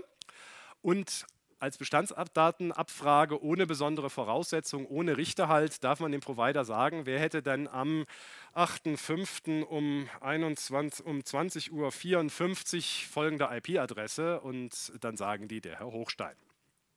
Das sind auch dann die Daten, die man zivilrechtlich erhebt, um abzumahnen. Was man auch noch kriegt, sind personenbezogene Zugangskennungen zu externen Speichermedien. Ähm, das war früher klassisch PIN und PUC. Also früher war das ja so vor den Smartphones, da haben sie ein Handy und in der Regel hat niemand einen Code aufs Handy drauf gemacht, sondern nur auf die SIM-Karte. Und die ganzen Rufnummern und Kontakte waren auch alle auf der SIM-Karte gespeichert. Und dann war das blöd, weil hat man dem gefragt, wie ist denn die PIN, hat er gesagt, nee, nee, nee, nee, nee. Und dann hat man eine Regelung geschaffen, dass man den Provider fragen kann, die PIN kennt er nicht, die kann man ja ändern, der kennt aber den PIN-Entsperrcode, also diesen, die PIN 2, die Super-PIN äh, oder den PUC, den Personal Unblock Code oder was auch immer. Damit kann man die PIN zurücksetzen und die SIM-Karte auslesen. Ist heute völlig irrelevant, kein Mensch hat mehr, also gut, außer meinen Eltern hat kein Mensch mehr seine Kontakte auf der SIM-Karte. Wir haben die alle im Smartphone und den Sperrcode fürs Smartphone kriegen sie in der Regel nicht über den Provider. Ähm, das funktioniert auch ähm, inzwischen, ähm, deswegen gibt es auch einen Richtervorbehalt inzwischen dafür, um Zugangsdaten zu externen Speichermedien zu bekommen. Also Sie kriegen da ähm, beispielsweise ähm, Zugangsdaten zu irgendwelchen ähm, ja, Postfächern, zu externen äh, Cloud-Speicherplatz und so weiter und so fort. Deswegen gibt es den Richtervorbehalt und die Regelung, diese Zugangsdaten kriegt man nur, wenn man die dadurch geschützten Daten auch erheben darf. Ja, also das muss gesichert sein. Wenn ich beispielsweise ein E-Mail-Postfach so selbst darüber abrufen will, brauche ich vorher eine Telekommunikationsüberwachungsanordnung für dieses E-Mail-Postfach, sonst kriege ich die Daten nicht. Gut. Das allerletzte, was ich bei mir noch auf der Liste habe, äh, bevor wir zu den Fragen kommen oder Sie alle eingeschlafen sind, je nachdem, E-Mail-Verkehr. Das ist ein bisschen ein Sonderfall, der natürlich gerade jetzt hier so im IT-Umfeld interessiert. Und den E-Mail-Verkehr kann man, weil das lange streitig war, inzwischen auf drei verschiedene Methoden erheben. Einmal kann man den E-Mail-Verkehr über eine Abhörmaßnahme ermitteln. Entweder höre ich den DSL-Anschluss oder das Smartphone von dem Betreffenden ab, oder ich kann auch das Postfach beim Provider abhören. Ja, zumindest bei den größeren, was die kleineren dann machen, außer ein blödes Gesicht, ist die andere Frage. Aber beim großen muss das gehen, die müssen da Technik vorhalten. Denen kann ich sagen, ich will jetzt den Anschluss Otto Normalverbraucher at web.de, den will ich abhören und dann müssen die die E-Mails live ausleiten. Ja, also wahrscheinlich sogar auch die ausgehenden, die also über diesen Account versandt werden und vor allem alle eingehenden E-Mails. Die kriege ich live. Verdeckte Maßnahme, wunderbar, kriege ich laufend. Ich kriege allerdings nicht das, was schon drin war im Postfach, als die Maßnahme begonnen hat. Ich kriege nur das Laufende. Es ist aber geheim und verdeckt. Der merkt nicht, was ich da treibe. Das Blöde ist, ich brauche halt eine besonders schwere Straftat. Ja, also für so einen einfachen eBay-Betrug, da funktioniert das nicht. Ich kann aber die beim Provider schon im Postfach drin liegenden Daten, sagt das Verfassungsgericht. Völlig verwirrend, ja, das sagt solche Dinge nie, das macht eigentlich immer Schwierigkeiten den Strafverfolgern. Aber die haben gesagt, das kann ich ganz einfach beschlagnahmen. Das unterliegt zwar dem Telekommunikationsgeheimnis, ich kann da aber mit einem ganz normalen Durchsuchungs- und Beschlagnahmebeschluss hingehen, wie ich bei dem Beschuldigten zu Hause hinkomme und sage, ich hätte gerne mal hier den Computer, hier ist der Beschluss und kann da das Postfach beschlagnahmen. Mit allen E-Mails, die drin sind. Ja. Seitdem so viele Leute IMAP nutzen, wo die Mails dann beim Provider liegen, ist das eigentlich eine ganz klasse Sache. Es hat halt zwei Nachteile. Der eine Nachteil, oder andersrum, der Vorteil ist, ich brauche keine besonders schweren Straftaten. Ja? Allgemeine Verhältnismäßigkeitserwägungen, nicht alle E-Mails, sondern nur die relevanten. Aber im Prinzip kriege ich damit das ganze Postfach. Das ist schön, auch beim eBay-Betrug. Äh, zwei Nachteile. Der eine Nachteil, ich kriege nur einmal das, was jetzt im Postfach drin ist. Ich kann sagen, ich gehe jetzt dahin und dann kriege ich das Postfach jetzt und was danach kommt, kriege ich schon wieder nicht mehr und was schon gelöscht ist, kriege ich auch nicht. Das ist der eine Nachteil. Der andere Nachteil ist viel größer. Es ist eine offene Maßnahme. Ich muss mit der Durchführung dieses Beschlusses dem auch den Beschuldigten zukommen lassen. Das kann ich auch nicht verhindern. Gab es tolle Ideen so bei den Strafverfolgungen, wir sind ja auch manchmal ganz fantasievoll, aber es funktioniert alles nicht. Ähm, das muss man ihm mitteilen. Das ist jetzt natürlich so ein bisschen blöd. Ähm, das kann man tatsächlich nur machen, wenn man dann auch so weit ist, ähm, dass man die Ermittlungsmaßnahmen aufdecken kann, weil danach weiß er ja, was, äh, was wir von ihm wollen. Und ein Durchsuchungsbeschluss muss begründet sein. Da muss drinstehen, was werfen wir ihm vor und was sind die Beweise dafür. Ja? Also dann ist er quasi gewarnt. Das ist nicht so schön. Der Bundesgerichtshof hatte eine andere Idee. Ähm, der hat gedacht, E-Mail ist ja elektronische Post. Und es gibt eine Vorschrift über die Postbeschlagnahme. Das ist eine verdeckte Maßnahme, mit der man beim Provider, also in diesem Fall bei der Deutschen Post AG oder bei der BW Post, laufend Postsendungen erheben kann und die dann auch so ein bisschen öffnen und reingucken und dann weiterschicken.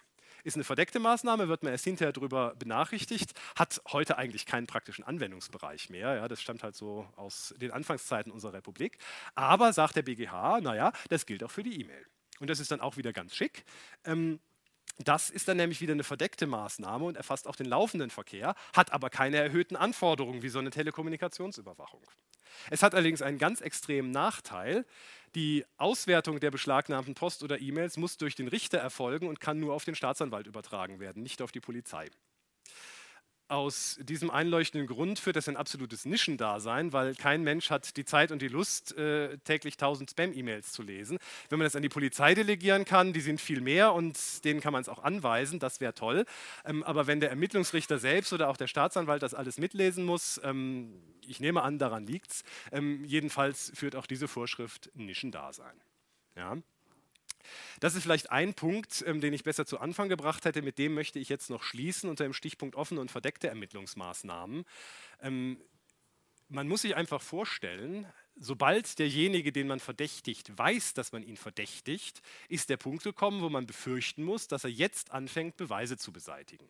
Deswegen finden Ermittlungen grundsätzlich, völlig egal bei welcher Straftat, in der Regel so statt, dass man erstmal alles sammelt, was man kriegen kann. Und erst wenn man denkt, jetzt habe ich alles, was nur irgendwie geht, dann tritt man tatsächlich an den Beschuldigten ran. In der Regel dann, wenn man offene Maßnahmen vollziehen muss. Das heißt, man guckt erstmal so ein bisschen, na, wo wohnt er denn? Und fragt mal die Nachbarn und sagt, na, darfst du mal nicht sagen, ist sonst Strafvereitelung und ermittelt da so ein bisschen rum und schaut mal. Und irgendwann dann, wenn man so weit ist, dass man äh, ohne ihn auf ihn zuzugehen jetzt nichts mehr ermitteln kann, dann sagt man entweder, es reicht für eine Durchsuchung. Dann erfährt er zusammen mit dem Durchsuchungsbeschluss, so gegen 6.30 Uhr morgens, dass er Beschuldigter eines Ermittlungsverfahrens ist. Ähm, weniger, um ihn dann zu schocken, aber weil man halt ihm das vorher mitteilen würde, dann braucht man in der Regel nicht mehr zu durchsuchen. Oder wenn es das nicht hergibt, dann wird er halt zur Beschuldigtenvernehmung vorge vorgeladen. Das ist so im Prinzip ähm, der Weg, wenn man rumermittelt hat und es dann irgendwie doch nicht so richtig hapert. Das ist so, naja, ähm, einerseits natürlich rechtliches Gehör, dass derjenige sich dazu äußern kann, andererseits so das Motto, naja, ähm, vielleicht gibt das ja zu und ansonsten ist halt durch mit äh, unseren Ermittlungsmöglichkeiten. Deswegen ist es so wichtig, ähm, zu unterscheiden zwischen offenen und verdeckten verdeckten Ermittlungsmaßnahmen. Und deswegen ist es ein so entscheidender Unterschied, ob man die E-Mails offen beschlagnahmt oder verdeckt beschlagnahmt. Weil wenn ich sie offen beschlagnahme und ihm den Beschluss gebe, dann weiß er, wir ermitteln wegen dieser und jener Straftaten, haben diese und jene Beweise, das muss da alles ziemlich klar drinstehen. Und danach müssen wir dann im Prinzip ähm, auch alle anderen Maßnahmen koordinieren. Also wenn man dann auch bei ihm daheim durchsuchen will, dann muss man das gleichzeitig machen. Irgendwie. Ja? Ähm, wenn man an verschiedenen Orten bei verschiedenen Beschuldigten äh, durchsuchen will, muss man es auch gleichzeitig machen, weil sonst ruft der Erste den Zweiten an und dann kommt man gerade noch, ähm, während das letzte weiße Pulver in der Toilette runterspült. Ja? Ist äh, durchaus schon mal passiert hier, auch in Stuttgart. Ähm, da hat man an die Tür geklopft, gesagt, Polizei, wollte sie dann auftreten, aber die war dann doch was stabiler. Da hat es ein bisschen länger gedauert und dann hat man ihn gerade noch in der Toilette gefunden, wo so die letzten Reste dann doch noch mal reinkamen und er dann gespült hat. Ähm, das funktioniert nur, wenn er mit Marihuana dealt, weil das kann man nicht richtig runter runterspülen.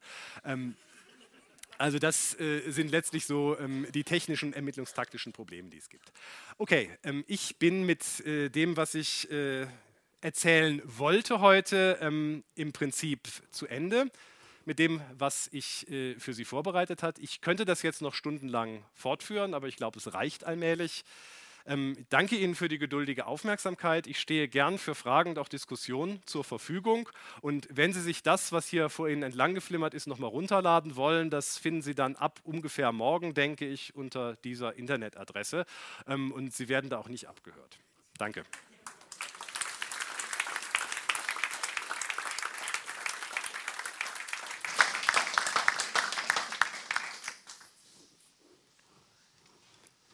Ja, Gibt es Fragen? Bitte? Also eigentlich auf Dauer. Ja, also ich, ich stelle es normalerweise dann ein und also so, sollte ich mal pleite sein oder unter den, äh, unter den Bus kommen oder sowas, dann weiß ich nicht, wie meine Erben das dann machen, aber grundsätzlich soll es da stehen bleiben. Da hinten war eine Frage, ja? Ja, ich hatte eine Frage wegen der Beschlagnahme und dem Intimbereich. Ja.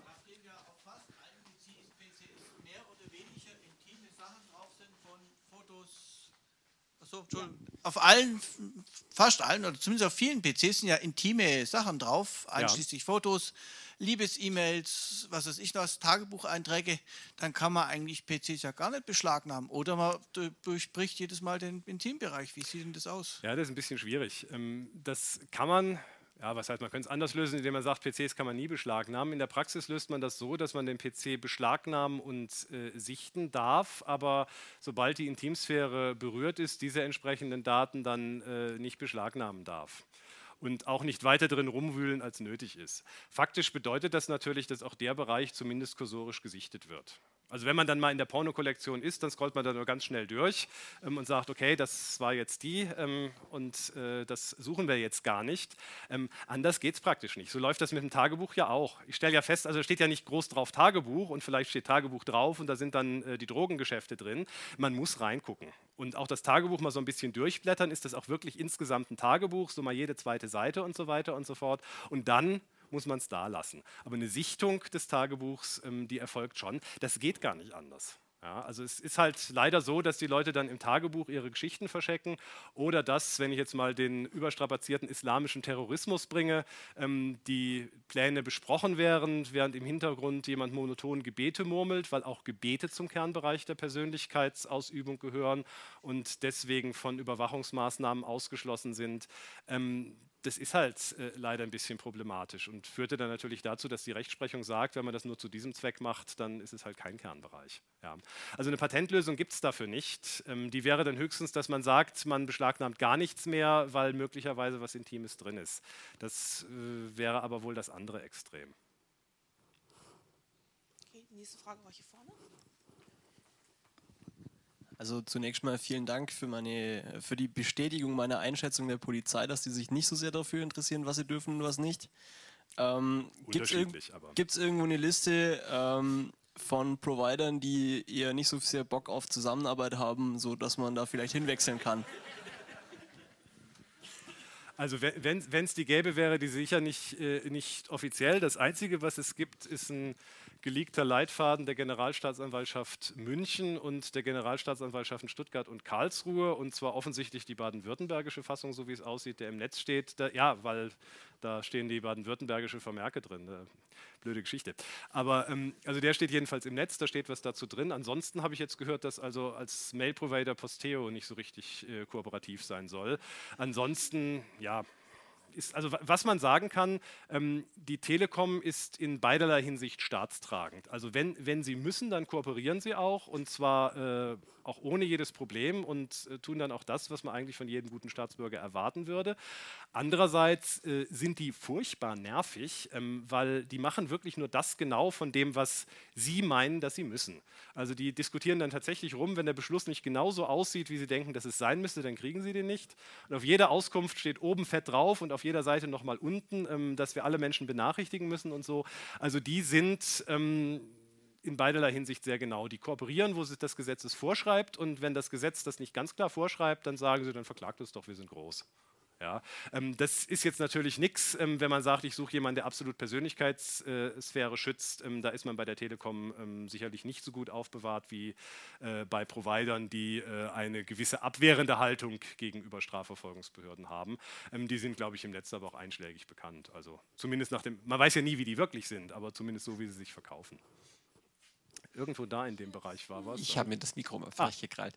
Nachdem wir es gerade von Rechnerbeschlagnahmen hatten, in, in die Rechner wandert ja immer mehr, also nicht nur auch, aber eben nicht nur der Intimbereich unseres Lebens rein. Das heißt, wenn mein, man vermutet irgendwelche Dinge auf dem heimischen PC, man kann den PC ja nur am Stück mitnehmen. Ja. Ähm, damit le legt man den Leuten ja quasi das komplette Leben mhm. und äh, auch das Berufsleben, das Geschäft lahm. Ja. Wie, wie, verhält sich denn das dann? Das Ding kann ja, wenn, wenn, also wenn mein Rech Arbeitsrechner, privater Rechner für zwei Monate weg ist, dann kann ich den Laden zumachen. Mhm. Ist, ist schwierig. Also man, bemüht sich, ähm, die Beschlagnahme zu begrenzen. Ähm, das funktioniert ganz gut, wenn man tatsächlich nur Beweise sucht. Ähm, also zumindest in Baden-Württemberg funktioniert es, wenn man es denn wirklich will und wenn das wirklich wichtig ist. Nicht, wenn das die private Kiste ist, mit der man halt seinen Blog betreibt, aber wenn da ein Beruf dran hängt, schafft man es in einer Woche und weniger, den Rechner zu imagen. Technisch ging es natürlich noch schneller, es ist einfach ein Massenproblem. Ähm, in den Fällen, wo ich tatsächlich durchsucht habe bei Firmen, bei Arztpraxen und so weiter und so fort, war es in der Regel ähm, nach spätestens sieben Tagen, meistens nach zwei Tagen der Rechner wieder da und äh, das geimaged. Ähm, das funktioniert nicht immer so, das funktioniert in anderen Bundesländern auch nicht so gut. Das große Problem fängt äh, dann an, wenn der Rechner nicht nur als Beweismittel benötigt wird, sondern auch als mögliches Tatmittel in Betracht kommt. Tatmittel werden nämlich eingezogen. Also das Messer, mit dem ich jemand ersteche, das kassiert der Staat, die Pistole auch. Und der Rechner, mit dem ich Urheberrechtsverstöße begehe oder Kinderpornos sammle, ähm, der ist auch ein Tatmittel, der wird eingezogen. Und wenn der zur Einziehung in Betracht kommt, also ermögliches Tatmittel ist, dann kann ich ihn erst zurückgeben, wenn ich sicher weiß, ist er Tatmittel oder keins. Dann reicht das Imagen nicht, weil ich ja sonst ähm, den Rechner und äh, auch die komischen Bilder da drauf ähm, wieder zurückgebe. Dann bleibt er tatsächlich da, bis ausgewertet ist. Und das, man hat schon von 18 Monaten und länger gehört in anderen Bundesländern. Das ist dann allerdings tatsächlich fatal, ja. Ähm, das ist schlicht ein Massenproblem. Wenn der Staat die Polizei und die Staatsanwaltschaft ordentlich bezahlen und genügend Personal einstellen würde, könnte man das lösen. Aber ähm, das ist nirgendwo, auch in Baden-Württemberg, und da geht es uns noch recht gut, genau wie in Bayern, aber das ist nirgendwo Realität. Es ist halt schlicht ein Massenproblem. Ähm, wir müssen Straftaten verfolgen und kommen dann in diesem Bereich, also gerade im Massenbereich, das ist insbesondere die Auswertung nach kinderpornografischen Bildern, da kommt man einfach nicht rum. Das ist einfach zu viel und dann führt das zu solchen, solchen Bereichen. Eine Standardlösung gibt es nicht. Es endet dann meistens dran, wenn man sich genügend lange beschwert und das genügend hoch treibt, dass irgendwann ein Gericht sagt, wenn es nicht auf die Reihe kriegt, müsst ihr es halt zurückgeben. Aber das ist dann schon wieder so spät, dass einem das dann auch nicht mehr weiterhilft. Ja. Aber wenn es tatsächlich möglich ist, wenn es nur um eine Auswertung nach Beweismitteln geht, das kriegt man in der Regel so hin, dass man da niemandem was kaputt macht.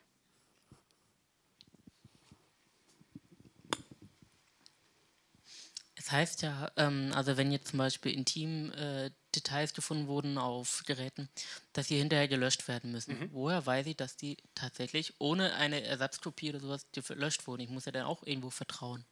Gar nicht, klar das weiß man nicht. Das, das ist ein allgemeines Problem. Ähm, man weiß nicht, ob die Daten ordentlich gelöscht werden. Man weiß nicht, ob die Polizei einem nicht Beweise unterschiebt. Man weiß nicht, ob der Richter nicht bestochen ist. Ähm, das kann man natürlich sich bemühen zu kontrollieren. Das erfolgt auch, aber sicherstellen mit absoluter Sicherheit äh, kann das eben niemand. Also ich habe die Erfahrung gemacht, dass das vergleichsweise gut funktioniert und äh, wenn es mal nicht rechtzeitig gelöscht worden ist, das eher an, äh, an Schlamperei äh, gebrach als an böser Absicht. Ähm, was einem tatsächlich hilft, man muss das ja alles irgendwo speichern.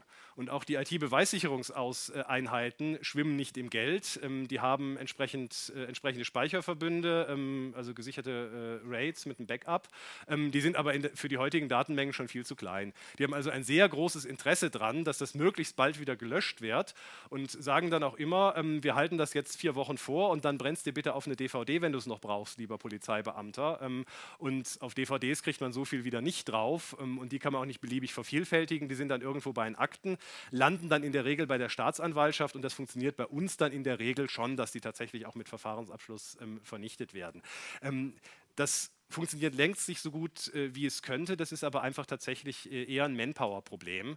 Ähm, man konzentriert sich dann auf die als wesentlicher empfundenen Dinge und das ist es eher nicht, 20 ähm, Aktenordner durchzugehen, ob da noch irgendwo eine DVD drin steht, bevor man sie für die nächsten 20 Jahre in den Keller schiebt, die man noch vernichten müsste. In, in, der Regel ähm, funktioniert das äh, schon allein durch diese Sachzwänge, ähm, dass der Speicherplatz äh, gar nicht da ist, ganz gut. Also man hat eher das Problem, dass dann man dann sagt, die Daten bräuchten wir jetzt noch und man sagt, ja, ups, die habe ich jetzt nicht auf DVD, äh, jetzt ist ein bisschen blöd, ne? jetzt sind sie weg. Aber letztlich ist das tatsächlich eine, eine Sache des Vertrauens, klar. Das, das ist dieses, dieses, dieses Wächterproblem, ja, ähm, ob tatsächlich sich äh, diejenigen, die das Gesetz ähm, durchsetzen sollen und Gesetzesverstöße verfolgen, sich ihrerseits ans Gesetz halten, kann ich nur kontrollieren, wenn ich die kontrolliere und wer kontrolliert dann die. Ne? Also ich habe mal nach meinem persönlichen Eindruck ähm, bei der Staatsanwaltschaft und auch bei der Polizei ähm, die Erfahrung gemacht, ähm, dass von wenigen Ausnahmen abgesehen, ähm, man sich nach besten äh, Kräften, sage ich jetzt mal, an die gesetzlichen Vorschriften hält. Ähm, und wenn das nicht immer erfolgt, dann ist es in der weit überwiegenden Zahl Unkenntnis, ähm, gerade bei diesen Überwachungsvorschriften, die sich ständig ändern. Ähm, und im weitaus weniger Fall mehr so eine Larifari-Haltung nach dem Motto, naja, das kriegen wir schon irgendwie hin, das müssen wir jetzt erstmal ermitteln. Ja, das gibt es natürlich, klar. Es gibt überall schwarze Schafe, es ist aber nicht der Regelfall. Ähm, und es ist auch nicht so, wenn das jetzt so angeklungen hat, äh, hat müsste ich das vielleicht richtig stellen, dass die Polizei immer vorprescht und rechtswidrige Dinge tun will und wir dann die weißen Ritter sind und sagen, nein, Kinder, das dürft ihr nicht. Ja? Bürgerrechte. Ähm, ganz so ist es nicht. Ähm, aber es ist natürlich tatsächlich so, eine der Aufgaben der Staatsanwaltschaft, weswegen es die historisch gibt, ist auf die Gesetzmäßigkeit des Verfahrens zu achten. Und wir haben in der Regel ein bisschen mehr Abstand als die Polizei die sind einfach näher dran, die arbeiten da Tag und Nacht dran an ihrem einen Fall und wir haben halt 60 oder 360 davon und sagen, ja, ist gut, also alles mal gut, äh, da machen wir jetzt nichts. Und ähm, wir sind natürlich auch Volljuristen und müssten das eigentlich alles wissen ähm, und die Polizei nicht zwingt. Ähm, die haben ja mehr so eine Multifunktionsgeschichte. Heute den Ehestreit, ähm, morgen die Alkoholkontrolle, dann den Amokläufer fangen und dann noch wissen, wie man ordnungsgemäß Verkehrsdaten erhebt. Ähm, da ist teilweise auch das Unwissen dabei. Aber es ist tatsächlich äh, so, ähm, die Polizei ist in der Regel eher so der Bereich, der dann erstmal bei uns austestet, was man denn dann kriegt. Ähm, bei uns wird es dann gefiltert und bei der richterlichen Anordnung wird es dann nochmal gefiltert. Wo da jetzt der Filter besser funktioniert, lasse ich jetzt einfach mal dahingestellt. Ähm, Wenn es nicht zum Thema gehört, müssen Sie es gleich sagen. Meine, ich habe zum Beispiel bei der deutschen Knochenmarkspenderdatei mhm. gewisse Daten, DNS, ja. liegen. Ähm, ist das zugänglich prinzipiell bei gewissen Sachen, Mod oder so? Habe ich noch gar nicht drüber nachgedacht, das ist eine gute Idee. Ähm, wie, wie, wird denn das organisatorisch? Wird, das, wird, äh, wird die Probe durch einen Arzt erhoben und ärztlich verwahrt? Ich, ich, weiß es nicht. Also es, es, hängt tatsächlich davon ab, ob das medizinische Unterlagen sind, die vom Arzt, äh, der schweigepflichtig ist, erhoben und dann von ihm oder in seinem Auftrag verwahrt werden. Wenn ja, kommt man da nicht dran. Ähm, wenn nein, sind das ganz normale Daten, die man beschlagnahmen dürfte. Ähm, das ist dann eine organisatorische Frage, aber durchaus interessante Frage. Also wenn doch, natürlich. Also der Arzt, äh, der Arzt darf ja durchaus dann mit Einwilligung des Betroffenen, ich nehme an, ich, ich habe äh, mich selbst nicht typisieren lassen, ich weiß es nicht, der wird man wahrscheinlich unterschreiben, für welche Zwecke das verwertet werden darf. Ähm, aber wenn es tatsächlich der Schweigepflicht unterliegt, dann kann der Arzt entscheiden, was er damit macht, in Zusammenarbeit quasi mit dem betroffenen Patienten. Ähm, der kann es dann der Staatsanwaltschaft geben oder auch nicht. Ähm, Wenn es nicht der Schweigepflicht unterläge, dann wäre es nicht beschlagnahmefest. Dann könnte man das äh, tatsächlich die Daten dort sicherstellen. Muss ich tatsächlich passen, hängt so ein bisschen von äh, der organisatorischen Regelung ab. Mhm. Ja, also deswegen sage ich, das ist alles gar nicht, äh, gar nicht so einfach, wie man denkt. Und äh, da muss man dann teilweise ziemlich lange drüber nachdenken, ähm, wie es denn jetzt richtig ist. Oder halt einfach machen, aber das ist eigentlich nicht der Weg, wie es laufen soll. Okay, wir haben hier vorne noch eine, dort zwei hinten und dann habe ich auch noch eine. Ich hätte tatsächlich zwei Fragen. Äh, die erste wäre, äh, angenommen, ich wohne in der WG. Ja. Ich sehe meinen Mitbewohner irgendwie nie ja. und er tut lustige Dinge über den gemeinsamen Internetanschluss und ja. jetzt kommt da jemand und klopft an die Tür oder tritt die gleich ein. Mhm. Äh, muss ich, sind dann meine persönlichen Sachen da auch mit drin oder wühlen die da alles durch? Die Durchsuchungsanordnung richtet sich auf die Räume, die dem Beschuldigten oder beim Zeugen dann halt dem Zeugen ähm, gehören und die, die ihm zugänglich sind. Die WG, das ist glücklicherweise seit den 60er Jahren ein Standardfall, das ist also auch schon als äh, ausjudiziert in der Rechtsprechung. Ähm, die allgemeinen Räume unterliegen der Durchsuchung und das private WG-Zimmer des Betroffenen, die privaten WG-Zimmer der anderen nicht. Es sei denn, das ist mehr so eine Kommune 1 WG, wo jeder in jedem Zimmer und in und unter jedem Bett und so. Ähm, aber in, in einer normalen WG, wo halt jeder sein Zimmer hat und es dann eine gemeinsame Küche und, und so weiter und so fort gibt, einen gemeinsamen Aufenthaltsraum, die Gemeinschaftsräume und das Zimmer des Betreffenden. Wenn es auch einen gemeinsamen Computer gibt, ähm, ja, oder auch nur einen, der so ständig mal untereinander ausgetauscht wird, das ist dann schlecht möglicherweise. Danke. Die zweite Frage wäre, wo wir gerade schon die Knochenmarkspender hatten. Mhm. Das kommt ja häufig oder gelegentlich vor, dass da der taktische Nuklearschlag alle mal bitte Speichelprobe abgeben, wir suchen mhm. da irgendjemand. Und dann kann man da ja Nein sagen. Ja. Ja. Wie äh, verdächtig wirkt es denn dann? Also es gibt ähm, die Möglichkeit ähm, des sogenannten DNA-Massen- oder Reihentests. Der muss aus Gründen, die äh, sich mir nicht so richtig erschließen, richterlich angeordnet werden. Der Richter ordnet dann an, dass alle Personen, die in ein bestimmtes Raster fallen, zu einem freiwilligen Test eingeladen werden dürfen. Der Test ist tatsächlich freiwillig. Man kann sich entscheiden, will ich meine DNA-Probe abgeben oder nicht. Die darf nicht gespeichert werden und wird auch nicht gespeichert außerhalb der verfahrensbezogenen Zwecke. Die kommt also nicht in diese DNA-Auskunftsdatei oder so rein. Es sei denn, man unterschreibt das Formular auch noch mit, wenn einem das so einer unterschrieb und kauft noch eine Waschmaschine. Aber im Regelfall nicht. Nur für dieses Verfahren und wird dann danach vernichtet. Und nur dadurch, dass man diese Speichelprobe verweigert, ist man kein Tatverdächtiger. Da gibt es auch schon Rechtsprechung zu. Ähm, der Zweck der Nummer ist natürlich, dass man dieses weite Feld von allen Männern zwischen 18 und 37 oder sowas so stark eindeckt, äh, einengt, dass man am Ende dann vielleicht noch 15 hat und sie sich dann mal ganz genau anguckt. Dann rückt man natürlich schon in den Fokus. Dann wird da schon genau ermittelt, was ist denn das für einer? Hat er vielleicht seltsame Neigungen zu genau dem Typ Frau, der da vergewaltigt oder ermordet wurde? Ähm, wo war er denn zu dem Zeitpunkt?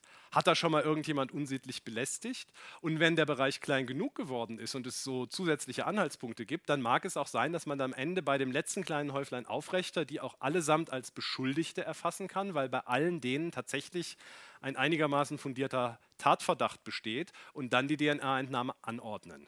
Ähm, das ist die eine Möglichkeit. Ähm, die andere Möglichkeit, die meistens noch sehr viel besser funktioniert, ist, dass dadurch sozialer Druck aufgebaut wird. Ähm, dass die Leute halt nicht sagen, nein, meine DNA kriegt ihr nicht, sondern dass äh, sie sagen, es funktioniert manchmal oder hat zumindest früher ganz gut funktioniert. Wir gehen da alle hin und lassen uns testen und der soziale Druck so groß ist, dass der Täter auch hingeht und sich testen lässt und dann dadurch auffliegt. Das ist gar nicht so selten, ähm, weil der halt dann wahrscheinlich irgendwie hofft, ähm, ja, meine Frau sagt, ich gehe dahin und mein Sohn und alle und dann fragen, warum gehst du nicht dahin? Und dann geht man halt auch hin und gibt die Speichelprobe ab und wird gefasst.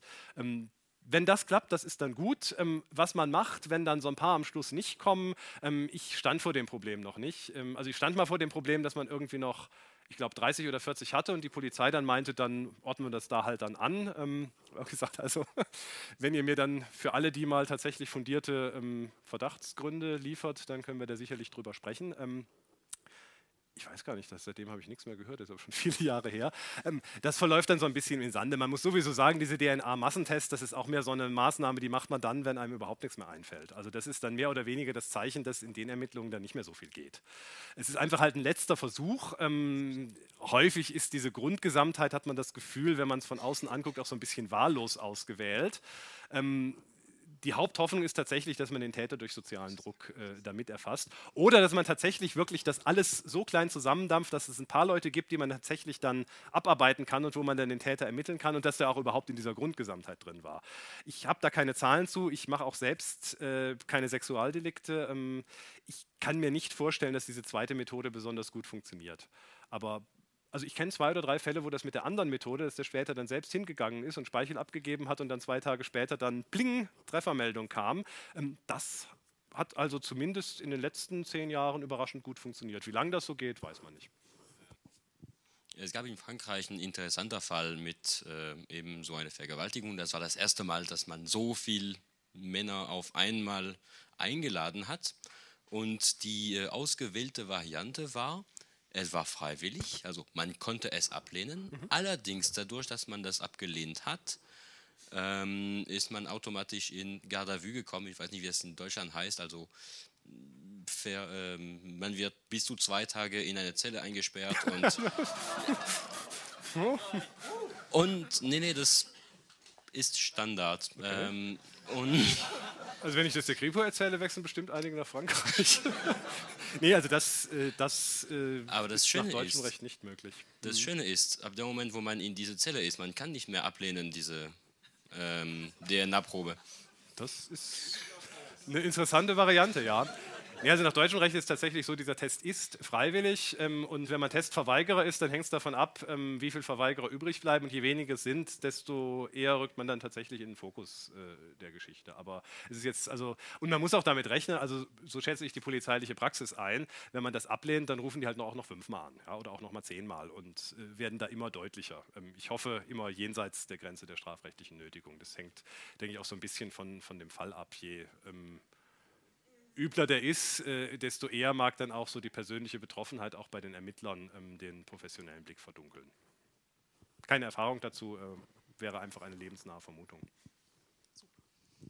Ja, vielen Dank auch nochmal für den Vortrag. Äh, mich hat das insbesondere aus beruflicher Hinsicht interessiert, weil ich mit den Staatsanwalten, äh, Anwaltschaften zu tun habe, und zwar im Bereich des Jugendmedienschutzes, also mhm. wo es um strafrechtlich relevante Inhalte geht.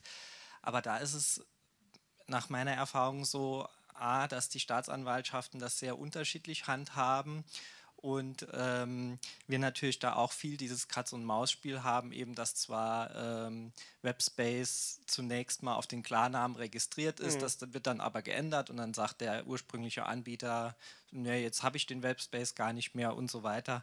Und dass natürlich sicherlich da auch dieses Verhältnismäßigkeitsprinzip äh, eine große Rolle spielt, ja. sodass es am Ende oft dazu führt, äh, dass die Fälle eingestellt werden ja. wegen Geringfügigkeit. Also äh, da wahrscheinlich auch dieses Massenproblem. Nichtsdestotrotz würde mich da insbesondere die Frage interessieren, ähm, also gerade wegen dieses Katz- und Maus-Spiels, wie steht das im, im, Zusammenhang mit der Verhältnismäßigkeit zum Beispiel anzuordnen oder zu untersuchen, äh, über welchen Zahlungsweg ein Webspace mhm. läuft? Also dass man dann doch sagen könnte, aber der Webspace wird nach wie vor von Ihnen bezahlt, Sie haben einfach ja. nur die äh, Daten geändert.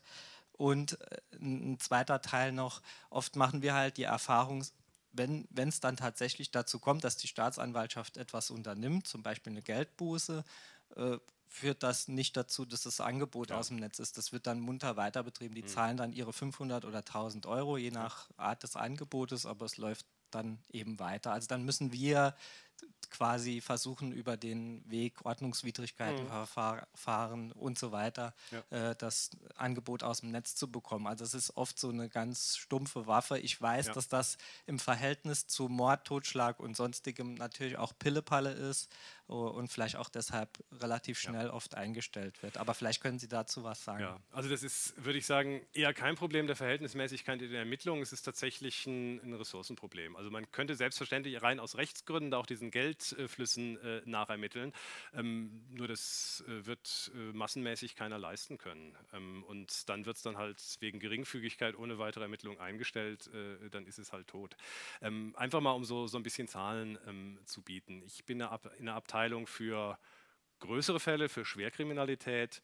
Wir haben in der Regel im Monat pro Nase, auch wenn jemand im Urlaub ist, zwischen 15 und 20 neue Verfahren. Und ein Bestand in der Größenordnung von circa Nase so 60. Einer hat 40, der andere hat 80. Das sind aber auch große Verfahren, die man immer parallel bearbeitet, plus die, die natürlich bei Gericht schon angeklagt sind, ähm, die kommen noch dazu. Da muss man dann halt teilweise bis zu 50 Tage ans Gericht oder sowas. Das läuft noch daneben. Ähm, das ist quasi eine Luxussituation. Wir sind eine große Staatsanwaltschaft und wir haben unsere Spezialabteilungen mengenmäßig ziemlich entlastet. Die Abteilung für Allgemeinkriminalität bei uns, die also Ebay-Betrug, Fahrraddiebstahl, einfache Körperverletzung machen, bearbeiten pro Dezernent Und Monat zwischen 120 und 130 Verfahren. Auch dann, wenn der Dezernent nicht da ist und mal vier Wochen im Urlaub ist, die Zuteilung läuft weiter. Und wenn Stellen nicht besetzt sind, wegen Besetzungssperre oder läuft noch der Mutterschutz und ist noch nicht neu besetzt, laufen die Zuteilungen auch weiter und müssen verteilt werden. Wenn es rechnet, 120 Verfahren sind 30 pro Woche. Einen Tag ist man beim Gericht, hat man noch vier Tage.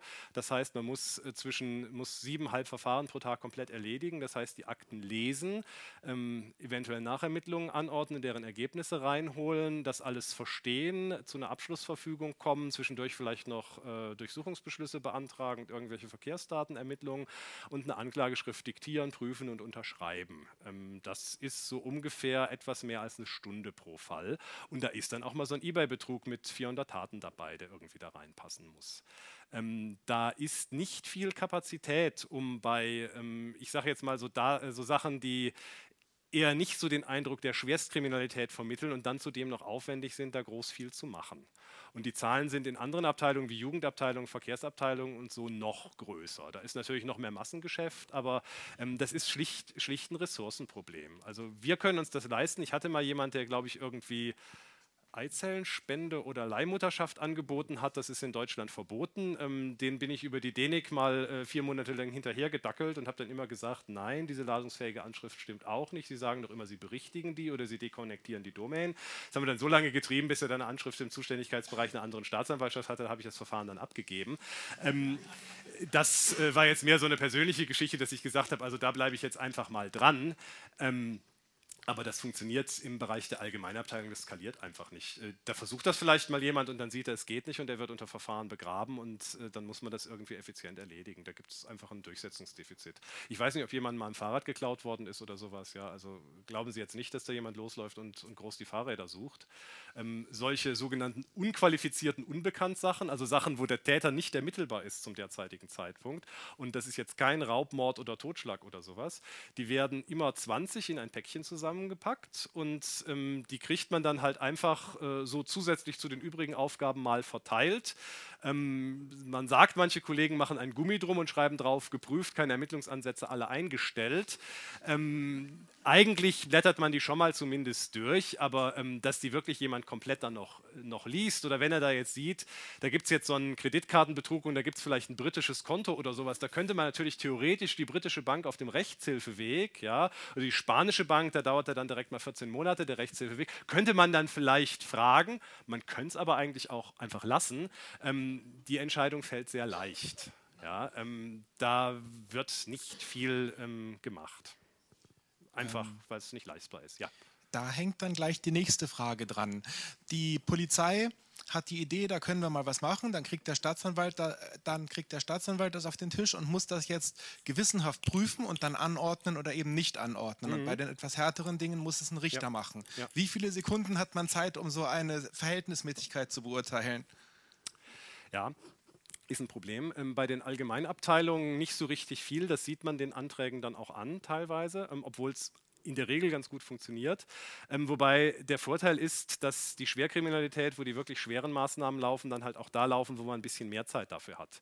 Ähm, also ich nehme für mich und die Kollegen in meiner Abteilung, wo ich es übersehen kann, in Anspruch, dass wir das sehr gründlich prüfen ähm, und äh, das auch sehr entsprechend äh, die entsprechende Zeit da rein investieren.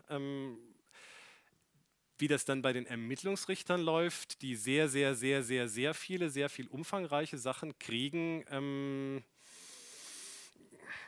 da wird es, glaube ich, einfach mengenmäßig sehr schwierig. Ähm, also die Beschlüsse alle ganz, die Beschlussanträge alle ganz zu lesen, das klappt sicherlich, wenn man tatsächlich seine, seine Arbeit ernst nimmt, ob man auch dann die ganzen Akten, vor allem bei Eilsachen, noch lesen kann in aller Tiefe oder ob man da nur dann so die wesentlichsten Sachen anguckt, das wird dann schon tatsächlich sehr schwierig. Ähm, es ist also tatsächlich so, dass vieles auch an der Kontrollfunktion der Staatsanwaltschaft in der Praxis mithängt. Also wie, wie, tatsächlich, also die, die, die Ablehnungsquote bei beantragten Ermittlungsmaßnahmen bei Ermittlungsrichtern ist sehr, sehr gering. Ähm, genau wie die Anzahl der Freisprüche sehr, sehr gering ist. Das hat dann immer zwei Möglichkeiten. Wir machen das sehr sorgfältig und filtern sehr vieles aus. Ähm, oder man kann da hinschicken, was man will und äh, die unterschreiben und wissen gar nicht, was sie da unterschrieben haben. Also irgendwo dazwischen wird die Wahrheit liegen. Es gibt schon durchaus manchmal Rückfragen. Es gibt aber auch Dinge, wo man dann irgendwie im Antrag schon einen Zahlendreher eingebaut hat und denkt, aber komisch, dass den keiner bemerkt hat. Also ähm, ja, es ist, ist tatsächlich äh, ein, ein, Massenproblem. Es funktioniert nach meiner Erfahrung da, wo ich es überblicken kann, gut. Ob das überall so ist, weiß ich nicht. Das ist tatsächlich ein Problem. Ähm, das schlicht an den Ressourcen liegt. Es gibt derzeit wieder eine sechs Monate lang dauernde Untersuchung an großen Behörden, auch bei uns. Wir haben in jeder Akte eine Karte äh, drin, äh, drin liegen und schreiben jede Minute auf, die wir für dieses Verfahren verwenden. Und dann werden die Verfahren in bestimmte Gruppen äh, gegliedert und dann weiß man, wie viel man durchschnittlich dafür braucht und dann weiß man, wie viele Verfahren dieser Art jedes Jahr es gibt. Dann weiß man, wie viele Stunden ein Staatsanwalt jedes Jahr arbeitet und dann weiß man, wie viele Leute man eigentlich bräuchte, um diese Arbeit zu erledigen. Ähm, wir hatten einen Personaldeckungsgrad an den Gerichten zwischen 90 und 98 und bei den Staatsanwaltschaften zwischen 85 und 92 Prozent des eigentlich erforderlichen Personals. Das Problem dabei ist natürlich folgendes.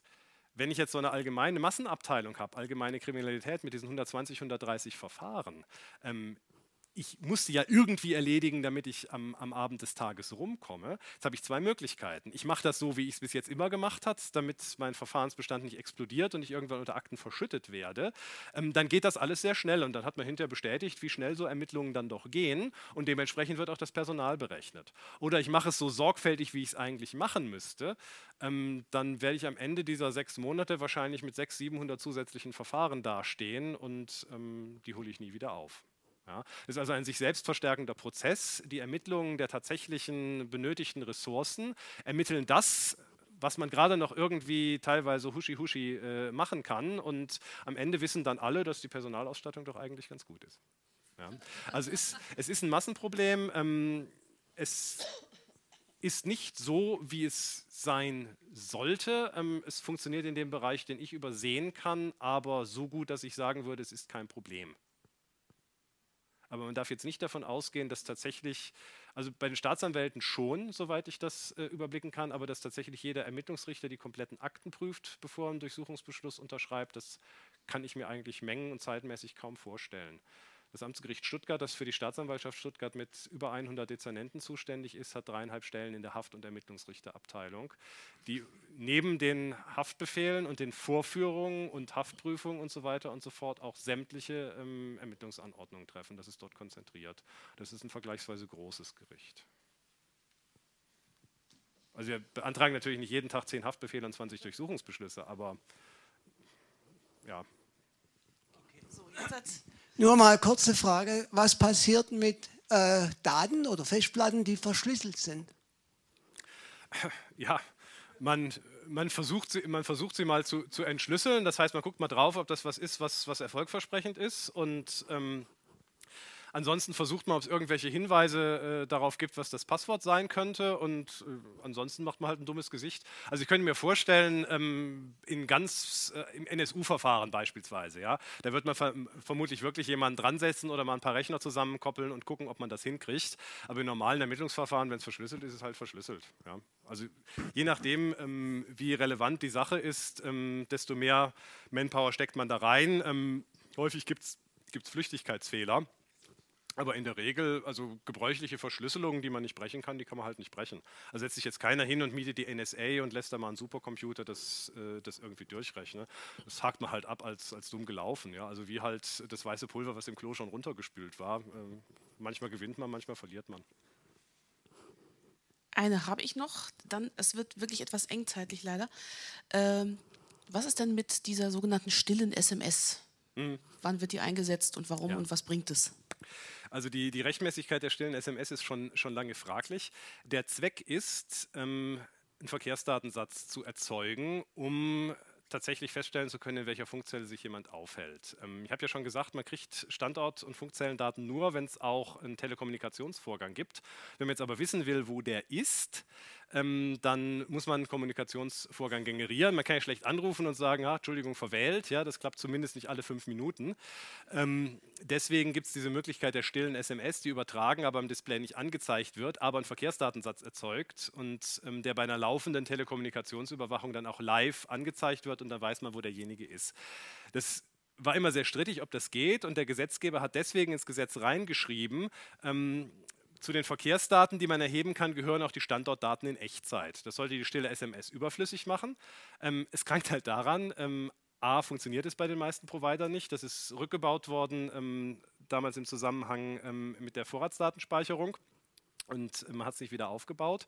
Ähm, und zum anderen ähm, gibt es dafür keine Bereitschaftsdienste. Das heißt, das funktioniert nur zu den üblichen Geschäftszeiten. Deswegen äh, gehe ich davon aus, ähm, ohne dass ich das jetzt äh, persönlich genauer weiß, aber nach dem, was man so in der Literatur liest, dass die stille SMS weiterhin zu diesem Zweck eingesetzt wird und dass man sich weiterhin darüber streitet, ob das jetzt zulässig ist oder nicht.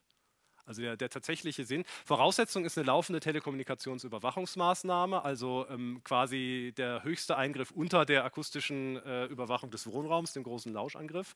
Das ist die rechtliche Voraussetzung dafür. Ähm, aber in dem Zusammenhang ist die zumindest von den Strafverfolgungsbehörden und wohl auch der strafgerichtlichen Praxis vertretene Auffassung, dass das da zulässig ist. Einzelheiten müsste ich jetzt nochmal genauer nachgucken. Also es ist alles sehr umstritten, ob das geht. Und man wollte es eigentlich anders regeln. Vielleicht können wir das jetzt gleich, äh, im, machen wir vielleicht gleich im, im, Anschluss dann. Im Anschluss machen. Die Zeit ist nämlich schon recht fortgeschritten, muss ich dazu sagen. Und ich möchte nicht versäumen, nochmal Thomas für diesen interessanten ja. Vortrag zu danken.